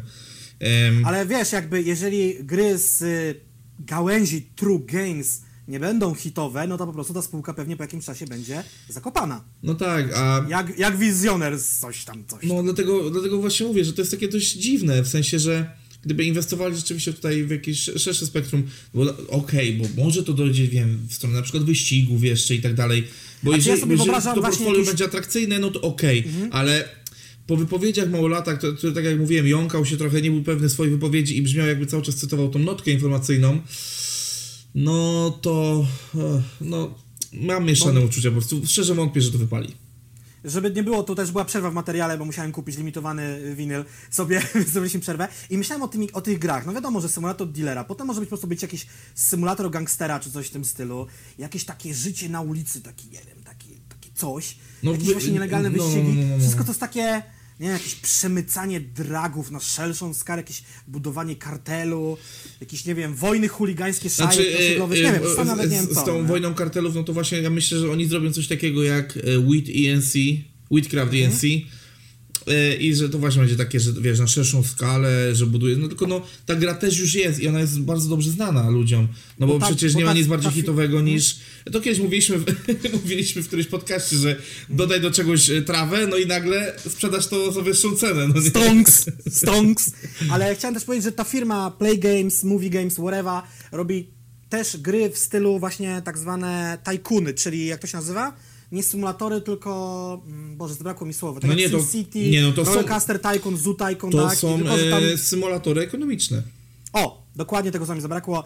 Gry ekonomiczne, takie symulatory, y, więc y, pewnie tam też zbuduj swoje imperium. Mają bardzo podobną grę do Pizza Connection. Ktoś pamięta tą grę jeszcze? Y, Pizza, gdzieś robiło jako mafiozo tam pizzę, pizzerię, mogli, ci mafiozi wjeżdżać na chatę, znaczy na tą pizzę i tam, no... Pizza Syndicate, tak się też nazywało. Pizza Connection, Pizza Syndicate, miał to dwie, dwie części, dwie różnie się nazywały. Takie coś podobnego robią, trochę odgrzewane kotlety. Zobaczymy, co z tego wyniknie. Ale wiemy, kto na pewno yy, w game dev też się wbija bardzo mocno i z dużym sukcesem. I tutaj bez żadnego Znaczy, no- podlizywania się. Na, na, razie, na razie zapowiada się duży sukces, w sensie na razie jest Sama sukces... zbiórka. Tak, na razie jest ogromny sukces na zbiórce, bo właśnie tutaj patrzę 195 tysięcy złotych zebrane z ponad 2000 wpłat.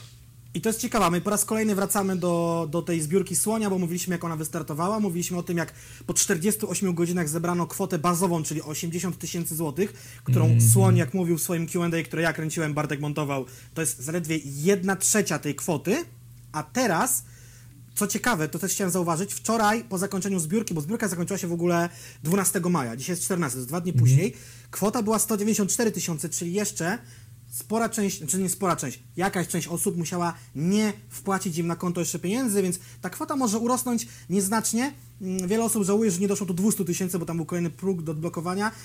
Wydaje mi się, że y, studio deweloperskie jak i Słoń to są kumaci ludzie i y, chcąc być w takich dobrych stosunkach z graczami potencjalnymi, Tak, tak, tak, oni- oni kupcami, to zrobią. odblokują ten próg, umówmy się, osiągnięto 243% celu, tak? Mm. Więc praktycznie społeczność sfinansowała y, tą całą grę. No tak, i, i tu się nie zgodzę, bo właśnie mam wrażenie takie, że to, że e, zamiast jednej trzeciej e, inwestycji złapano dwie Aha. trzecie, to ja myślę, że jakby kwota, e, którą, czyli te dwie trzecie, które miał słoń wsadzić, nadal pozostała. I tak słoń i, inni- i tak rzucili, a po prostu to, że ludzie teraz dorzucili tak dużo, pozwoli myślę po prostu tą uczynić tą lepszą. grę lepszą, tak.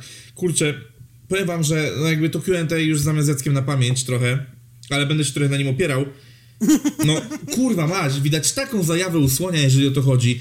Na przykład, Tak. i widzicie, i tutaj, i właśnie o to chodzi, słoń. Wy, nie wypowiada się na tematy, na które nie ma pojęcia. Mówi, że zatrudnili szereg ludzi, którzy znają się na tym. Jakby Storytelling, kodowanie. To- to- to jest właśnie- to jest właśnie pisanie to- gier to jest co innego niż pisanie kawałka Tak, i, i, i, i to jest właśnie to, że u Słonia czuć po pierwsze tą pasję, o której mówił Małolat, której my nie czujemy. Yy, czuć zajawę na to, czuć plan w ogóle na to. Ta gra ma już zbudowany cały plan, chęć budowania całego uniwersum. Oczywiście wiemy, że e, jak to z grami bywa, to się może wypierdolić i tak dalej, ale widać po Słoniu i to nie jest lizanie dupy, kurwa, no bo akurat co jak co Słoń jest jedną z tych osób, które miałyby to głęboko w piździe po prostu, e, lizanie dupy. E, tylko chodzi o to, że naprawdę na przykład on mnie przekonał do tego, Tak. a oni nie. I to jest ta różnica właśnie tutaj, że, że no, no mega, no mi się podoba to, że ten, że ten cel został osiągnięty. E, Ja z powodów finansowych niestety się do tego nie dorzuciłem, po prostu liczę, że jak się odkuję, to po prostu e, kupię sobie... na- na- sobie mniej bogaty pakiet. tak, a, Jakby a, samą jak, grę. a jak nie, to po prostu grubszy pakiet za, równe, za, za takie same pieniądze po prostu będę żulił od słonia, w sensie, żeby dał mi możliwość zakupu tego post factum. Chociaż słyszałem, że ciuchy będzie można kupić na stronie Vulgarus.pl i tak dalej, więc myślę, że sobie poradzę, Znaczy, e, że później też tam gdzieś ten fajny Mi pakiecik się zdobyć. wydaje, że nie wiem, czy poza y, samą y, akcją zbiórkową będzie fizyczna wersja gry. Ja jestem jednak oldschoolowcem i lubię mieć te fizyczne wersje gry. Poza tym obserwuję też, co się dzieje z wersjami cyfrowymi. Ostatnio to sobie odpaliłem taki materiał, nie wiem, czy to było na gry online, czy coś, jak potężnie są zmieniane gry ostatnio i, i, i trochę mnie to martwi. I bardzo się cieszę, że mam na przykład GTA Vice City, GTA San Andreas na płytach, bo te gry poważne zmiany zachodziły. Tutaj to nie, ale wiesz o co mi chodzi. Y, Jakieś tam cenzurowanie gier, czy traca, y, odpada soundtrack.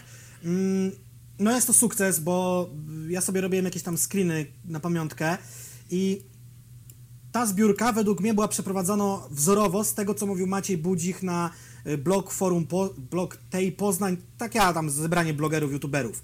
Czyli tak, odpalona była w dobrym momencie po tak zwanej, y, jak to się nazywa? Matce boskiej pieniężnej. Matce Boskiej Pieniężnej, czyli po wypłatach. Wiadomo, wypłaty osoby dostają między pierwszym a 15, tak? Ewentualnie dostajesz pod koniec miesiąca, co i tak jakby w kalendarzu tam między 30 a 15 to jest okres wypłat. Punkt pierwszy. Punkt drugi. Słoń ma zbudowaną społeczność, zbudowane community. Nie dał ciała z żadnym ze swoich projektów. Nie jest jakimś bęcwałem.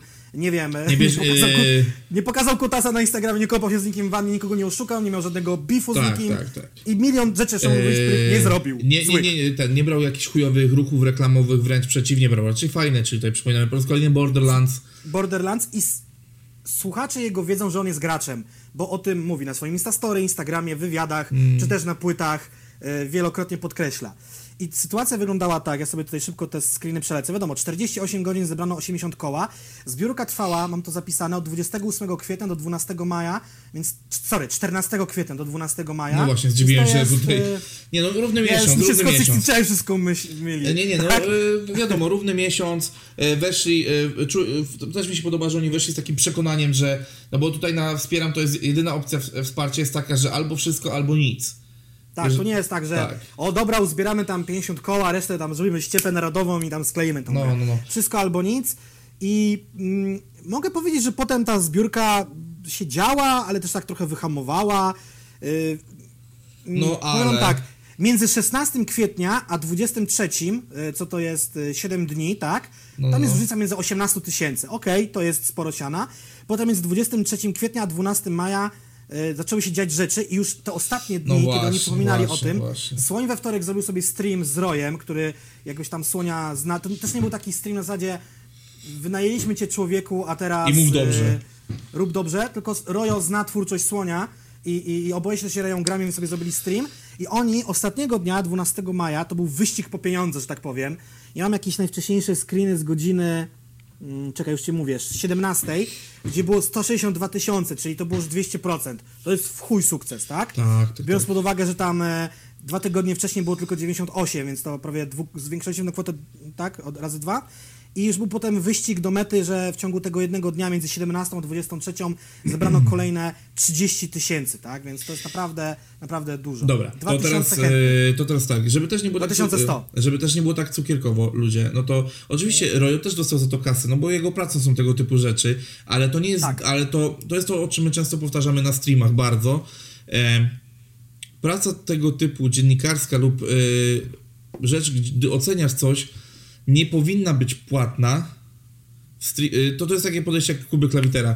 Po prostu za to, że ktoś y, sprawdza i was ocenia, nie do końca powinno się płacić. Oczywiście, kiedy jest ekspertem i tak dalej, za wydanie eksperckiej opinii, wiadomo. Ale można zrobić lokowanie produktu, to jest zupełnie Tak, bajerą. e, i no na nie? przykład, bo- Ale recenzja nie, nie, powinna, być tak, nigdy tak. płatna. No bo tutaj rzeczywiście było, bardziej chodziło o cross, bardziej chodziło tam o, o kopromocję, A, a więc dlatego był było to tutaj jako płatne. ekspert, ekspert od gier, gracz, tak, Tak, tak użyty z do wielkim doświadczeniem. Gry. To jest E, kolaboracja, no nie, jakby, przy, przy, promocji gry. Wiemy też, że e, rozmowy były prowadzone z innym, bardzo też wiekowym youtuberem. E, no nie będziemy, żeby nie było, nie będziemy ujawniać, bo chyba nie wiem, nie możemy.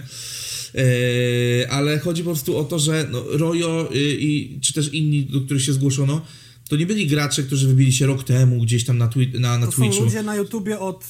Niektórzy mogą, dla niektórych mogą być od zawsze, tak? Jakby, Tak, dlatego właśnie e, dlatego chodzi o to, że e, widać, że Słoń kuma o co chodzi w tym wszystkim, nie? że jakby zgłosił się do, do ludzi, którzy znają się na rzeczy i mają, e, wyro- i mają autorytet. I tu słowo autorytet jest kluczowe, bo, ten, e, bo to jest autorytet, który był budowany przez lata. Może śmiać się z Roya, z z tego, co on tam próbował robić, robi teraz, ale w Mhm. tej swojej wąskiej dziedzinie, czyli w grach, zwłaszcza w grach e, z- związanych z RPG, sci-fi i horrorem, on ma bardzo duże doświadczenie. Jest chyba w Tak, ogóle seria to jest horror, czy coś osoba, takiego. no No, nie? nie? Tak, a Jakby drugą... E, Zupełnie nieprzypadkowa. Ja słuchałem, cały ten stream widziałem, no nie? a drugą osobą, z którą e, był Cross, e, co też chyba ciekawe, no bo mam wrażenie, że za bardzo właśnie nie chciano wydawać dużych pieniędzy na, e, na, na te e, Crossy, ale jest Gąciarz, który chyba w ramach barteru stał się dwiema postaciami w grze Mit. A czy wiesz co, mi się wydaje, też słyszałem, bo nie wiem, z tą o tym gadałem, czy z kimś innym, że chyba ten gąciarz tam był przez czysty, znaczy, sorry, bo nie wiem o co chodzi. Gąciarz użył na początku jednego swojego materiału Instastory słonia, aczkolwiek wydaje mi się, że to mógł być czysty przypadek, ktoś mu to podesłał, albo Ale, albo ale, czekaj, czekaj, czekaj, ale przecież w tym materiale jest powiedziane wprost, że to jest materiał współpracy ze Słoniem. Tak? A to tego nie widziałem, bo ja O dalej nie Jezus, oglądałem. A nie, no to poczekaj, nie, nie, no bo, nie, bo, bo zaczą, zacząłeś ludzi wprowadzać Okej. w błąd, zacząłeś ludzi totalnie Dobra, wprowadzać w no. błąd. To jest przemyślana Dobra. promocja, to może być fragment stories, które wysłał Słoń do niego, a może być specjalnie nagrany fragment, chociaż jak ja kojarzę, gdzieś już to widziałem. To ale, stories było chyba na stories po prostu. ale obczaj akcję. Gąciarz będzie dwiema postaciami w grze Mit.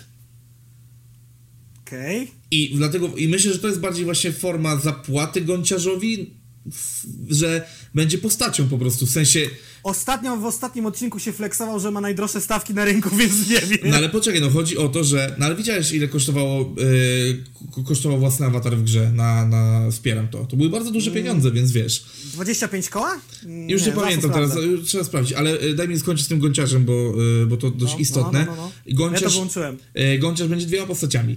Najpierw będzie taki, w sumie to pasuje też do jego charakteru, będzie trochę takim niby omnibusem, niby takim człowiekiem dobra rada, do którego będziesz mógł zdobyć jakieś podpowiedzi w grze, ale będzie też bossem w tej grze, którego będzie trzeba rozpierdolić.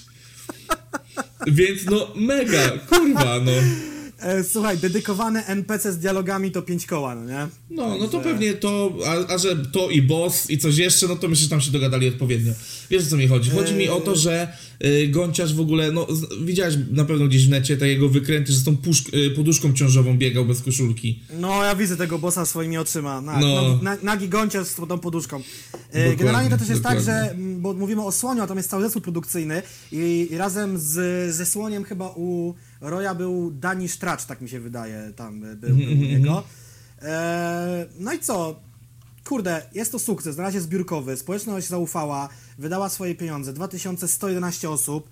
Wydaje mi się, że wszyscy wiedzą, co robią. Będzie gra, jest zapowiedziany dodatek. Gra wychodzi w listopadzie, dodatek jest zapowiedziany na grudzień. W międzyczasie wyjdzie jeszcze książka, jest zbudowany świat tej gry i Słoń powiedział jedną istotną rzecz, co mnie naprawdę zdziwiło. Świat będzie dalej rozwijany, pojawią się inne gry, innego rodzaju, innego gatunku niż RPG w ramach światu, świata mit. To jest o, ciekawe, nie? Oczywiście pewnie nie spodziewajmy się jakiegoś AAA, tylko być może jak bardziej jakaś nie karcianka. 3? Tak, może to będzie jakaś karcianka, może jakaś e, mała strategia. Bardziej Może coś taka takiego. fleszówka, no nie? że wiesz, chodzisz od prawej do lewej, czy od lewej do prawej, ale wiesz, małymi krokami, No hej, tak, dlaczego tak, nie za tak, 5 no. lat nie zrobić gry już w pełnym 3D, skoro Playway i Movie Games robią symulatory wszystkiego na silniku Unreala, tylko że wiesz, no to są takie gry, one są kurwa straszne. No nie, ale proste e, powiem wam tak. E, życzę e, polskiej e, branży rapowej i game devowi tego, żeby ten projekt naprawdę wypalił. Znaczy nie to, że nie życzę Sokołowi i Małolotowi, tylko w ich przypadku to jest e, skok na kasę, a tutaj to jest ewidentnie, ewidentnie chęć. E, e, Chęć zrobienia czegoś fajnego z fajnym community i z, z konkretnymi ludźmi. Tu naprawdę, to, to jest, to już powtórzę drugi albo trzeci raz. Usłonia czuć zajawy na to, no nie? W sensie widać, to To się... też jest u niego chyba O. spełnianie marzeń, tak? On Tak, często e, wspominał o tym, że chciałby E, zrobić komiks, chciałby zrobić film. E, To się, e, ta firma powinna się nazywać True Games, bo jest zrobiona z True zajaweczki, a nie, wiesz, a nie True Games zrobione, kurwa, True, no bo ulica, nie? Kurwa. Wiesz co Jakie jest. tu kurwa lecą dzisiaj kurwa te bonmoty. eee, dobra, no mówię, jakby my też, jak też nie kupiłem tej gry, bo no mówię, koronawirus pozbawił mnie pracy i trochę było mi szkoda tych 200 zł, ale no cóż, pewnie będę żałował, bo mógłbym mieć dużo dodatków, które będą pewnie do kupienia osobno i, i stracę jakieś tam duper szwance, ale no przynajmniej cyfrowo potem się z tą grą zapoznam, albo sobie kupię wersję pudełkową do listopada jeszcze dużo czasu, także, także tak. Y, I co ja jeszcze mogę powiedzieć? Czy mam jeszcze coś do dodania a propos tej gry? Tak się zastanawiam. Mm, Dat, nie, daty myślę, premiery, kwoty. Em, już wiemy, o czym będziemy mówili w kolejnym odcinku o jednym temacie, bo całkiem przypadkowo ten temat się wykrystalizował. Robiliśmy sobie tak. przerwę. E, zastanawialiśmy się, czy na siłę nie wjebać go tutaj, ale nie, nie, nie, nie. Dajmy sobie Ale czas pod na uwagę, że ten przemyślenie. odcinek ma już pół, prawie dwie godziny. Mam nadzieję, że trochę tu urwiemy tam czasem. E, po, powiem wam coś jeszcze ciekawszego, bo jakby zbliżamy się do końca, to już jest niewątpliwe. E, jest godzina 14.15, a wy macie to widzieć za 4,5 godziny, także e, dzisiaj robimy największy hardcore, ale liczę, że liczę, że tutaj nic się nie wypierdoli i dostaniecie ten odcinek o czasie. Nie E, myślę, że on dzisiaj wyjdzie, najwyżej wyjdzie do północy jakoś. Nie, nie, nie, ja będę, jeżeli wszystkie pliki dostanę w miarę o czasie, to zapierdalam tak, żeby był na 19, bo tak jak powiedziałem już dzisiaj kilka razy, cieszy mnie ten odcinek, y, czuję, że wróciłem z nową energią, nie jestem tak przyjebany mułem i, i, i zmęczony tematem jak przy tych fleszach. E, Flesza obiecaliśmy do końca tygodnia, postaramy się tego dopiąć, aczkolwiek e, Ale ja chcę, że wiem, ostatni że... odcinek też będzie inny, bo już będziemy wybierali tylko to, co lubimy, a tam top 10 mocne można zbudować z tych Flash, z tych Hot 16. Tak, ale to nie będzie top 10 twoich ulubionych Hot 16, tylko zrobimy to, mam nadzieję, w jakiś ciekawszy sposób. A czy będą, domyślam się, że będą dwie dziesiątki, nie będziemy budowali jednej wspólnej, Tak, tylko ty tak, tak, swoją, tak, tak, ja tak, swoją, tak, tam na pewno jakieś utwory się powtórzą, ale pewnie niektóre też będą jakimiś innymi. No tak, i E, no co, wiesz, Andrzej Duda, Janusz Korwin-Mikke, Konrad Rodowicz, Norbi, yy, Behemoth Rafał. Brzozowski, Behemoth, yy, Stonoga, yy, E, kurwa Freeze i Wersow. Freeze i Wersów, dziękuję, to, no tam jeszcze dziesiąty może być kloców na przykład. No nie, e, generalnie e, uwierzcie nam, że to nie będzie ranking e, na podstawie YouTube slash e, Na podstawie wyświetleń na YouTubie. Kurwa, i zepsułeś, zepsułeś mi żart. e, Żart miał polegać na tym, że powiem, że to nie będzie ranking na zasadzie youtube.com slash wyszukaj hot 16 filtrowanie Według od najpopularniejszych. Wyświetleń, tak, tak, tak. Yy, Ale, ale na pewno dokurwimy jakąś clickbaitową miniaturkę, bo jak widzicie już nauczyłem się trochę robić takich No, clickbaitiarskich rzeczy. To jest, to jest to, co mówił Gąciarz. Naj, możesz mieć najlepszy materiał na świecie, jeżeli go nie zapakujesz w clickbait, to nikt tego nie obejrzy. A czyja to jest wina? Wasza, widzów. Bo wy wybieracie, wy nauczyliście YouTube'a wybierać po clickbaitowych miniaturkach. Zobacz, co się stało! Ale... E, I kurwa całka, no nie? No. Znaczy, no- Także, y, bardzo ofensyw to jebnąłeś do ludzi trochę jak ja dzisiaj do Białasa, ale no, no znaczy nie wasza wina w sensie takim, że tu wy ej, odjebaliście. nikt nie jest czysty.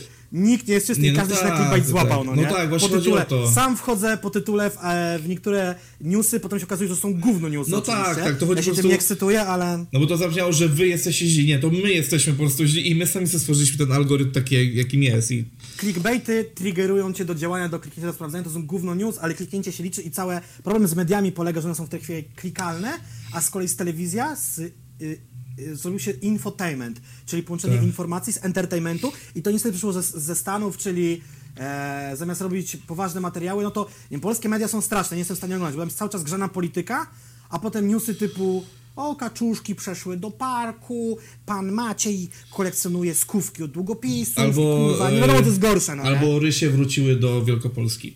Dobra, e, moi drodzy. Kończymy, bo za długo już jest. Kończymy, bo trzeba to jeszcze zmontować, przesłać pliki. Jeżeli się podobało, y, to napiszcie pixel art w komentarzach. Niechaj to będzie słowo O, dzisiaj e, tak. do napisania. Wracamy do tego. Znaczy, mówię wracamy, a tak naprawdę, bo mam poczucie, Po że, że nagraliśmy tyle materiałów bez tego, a to po prostu były materiały, w których tego miało nie być. Przepraszam, po prostu e, dla mnie ten tydzień, w którym tworzyliśmy Flasha był bardzo ciężki. To nawet nawet z kilkoma znajomymi gadałem, że widać to było y, i po mnie w zachowaniu, po Jacku już w ostatnim odcinku w ogóle. Tam bardzo pikantny fragment został wy- wycięty naszej rozmowy na pewien Kurwa, temat. poza tym w- ogóle wyprowadziło mnie z równowagi, ale to powiemy o tym w, w tym podsumowaniu Flesza. E, też bezmyślne podejście ludzi do jarania się tymi nierapowymi osobami, politykami, plus Znaczy- jeszcze taka próba obśmienia tego, a tu nie ma się z czego śmiać tak naprawdę. Chyba, że śmiać się jak ten polityk, o którym gadaliśmy w przerwie. E, to, to jeszcze tylko wam na, na, na koniec coś takiego powiem, że idąc za clickbaitowością, a nie zajawką, dla której tworzymy te wszystkie materiały, pewnie powinniśmy zrobić właśnie teraz dwa rankingi, mój, Jacka osobne i jeszcze dopierdolić materiałem, w którym jebiemy po Andrzeju Dudzie, a raczej pewnie tylko odniesiemy się do tego lekko gdzieś tam, znaczy lekko to źle powiedziane, ale na pewno się odniesiemy, ale nie będziemy robili wam tego y, z, z, y, całego materiału, w którym mówimy o jakie to jest złe, wszyscy wiemy jakie to jest i, i po prostu spuszczenie się nad tym powoduje tylko większą popularność tego, tak jak z pewnymi Tak. youtuberami, których Czyli jak pozdrawiam. dobrnęli, dobrnęliście do końca, piszcie pixel art, że tu byliście, Tak. to jest dla nas istotne. Eee, z góry uprzedzam, że sorry za reklamę, ale YouTube stawia je automatycznie, czasem jest ich za dużo. Czemu się złapałeś za głowę? Hmm. Nie włączyłeś nagrywania? Nie. Się Prze, przegapiliśmy ostatni segment. Komentarze widzów? Nie dzisiaj. za, Tak, za długi tak, tak. materiał jest. Eee. W następnym odcinku przeczytamy e, Zbiorczo. komentarze zbiorcze z odcinka numer 7 i 8 pod dziewiątym. Bo, bo, także... bo właśnie, bo się, bo się śmiejemy z innych youtuberów, że coś każą wam pisać i później tego nie sprawdzamy. My na serio sprawdzamy komentarze, my znamy wszystkie komentarze z poprzedniego odcinka, ze wszystkich fleszy. Ja nawet część mam sobie zaznaczonych, na które chciałem odpowiedzieć. My na serio czytamy wasze komentarze, ale po prostu Prawda przepraszam, że nie dzisiaj, bo już widzę na budziku, że ten podcast ma dwie godziny, także... A jeżeli nas słuchacie na Spotify albo na iTunes albo gdziekolwiek, możecie nas ocenić na piątkę, żebyśmy w rankingach podskoczyli, żeby ludzie wiedzieli, że istniejemy. Napomniałem jeszcze o tym. Tak jest, dobra, udostępniajcie, lajkujcie, komentujcie. Bajo! Pa, pa.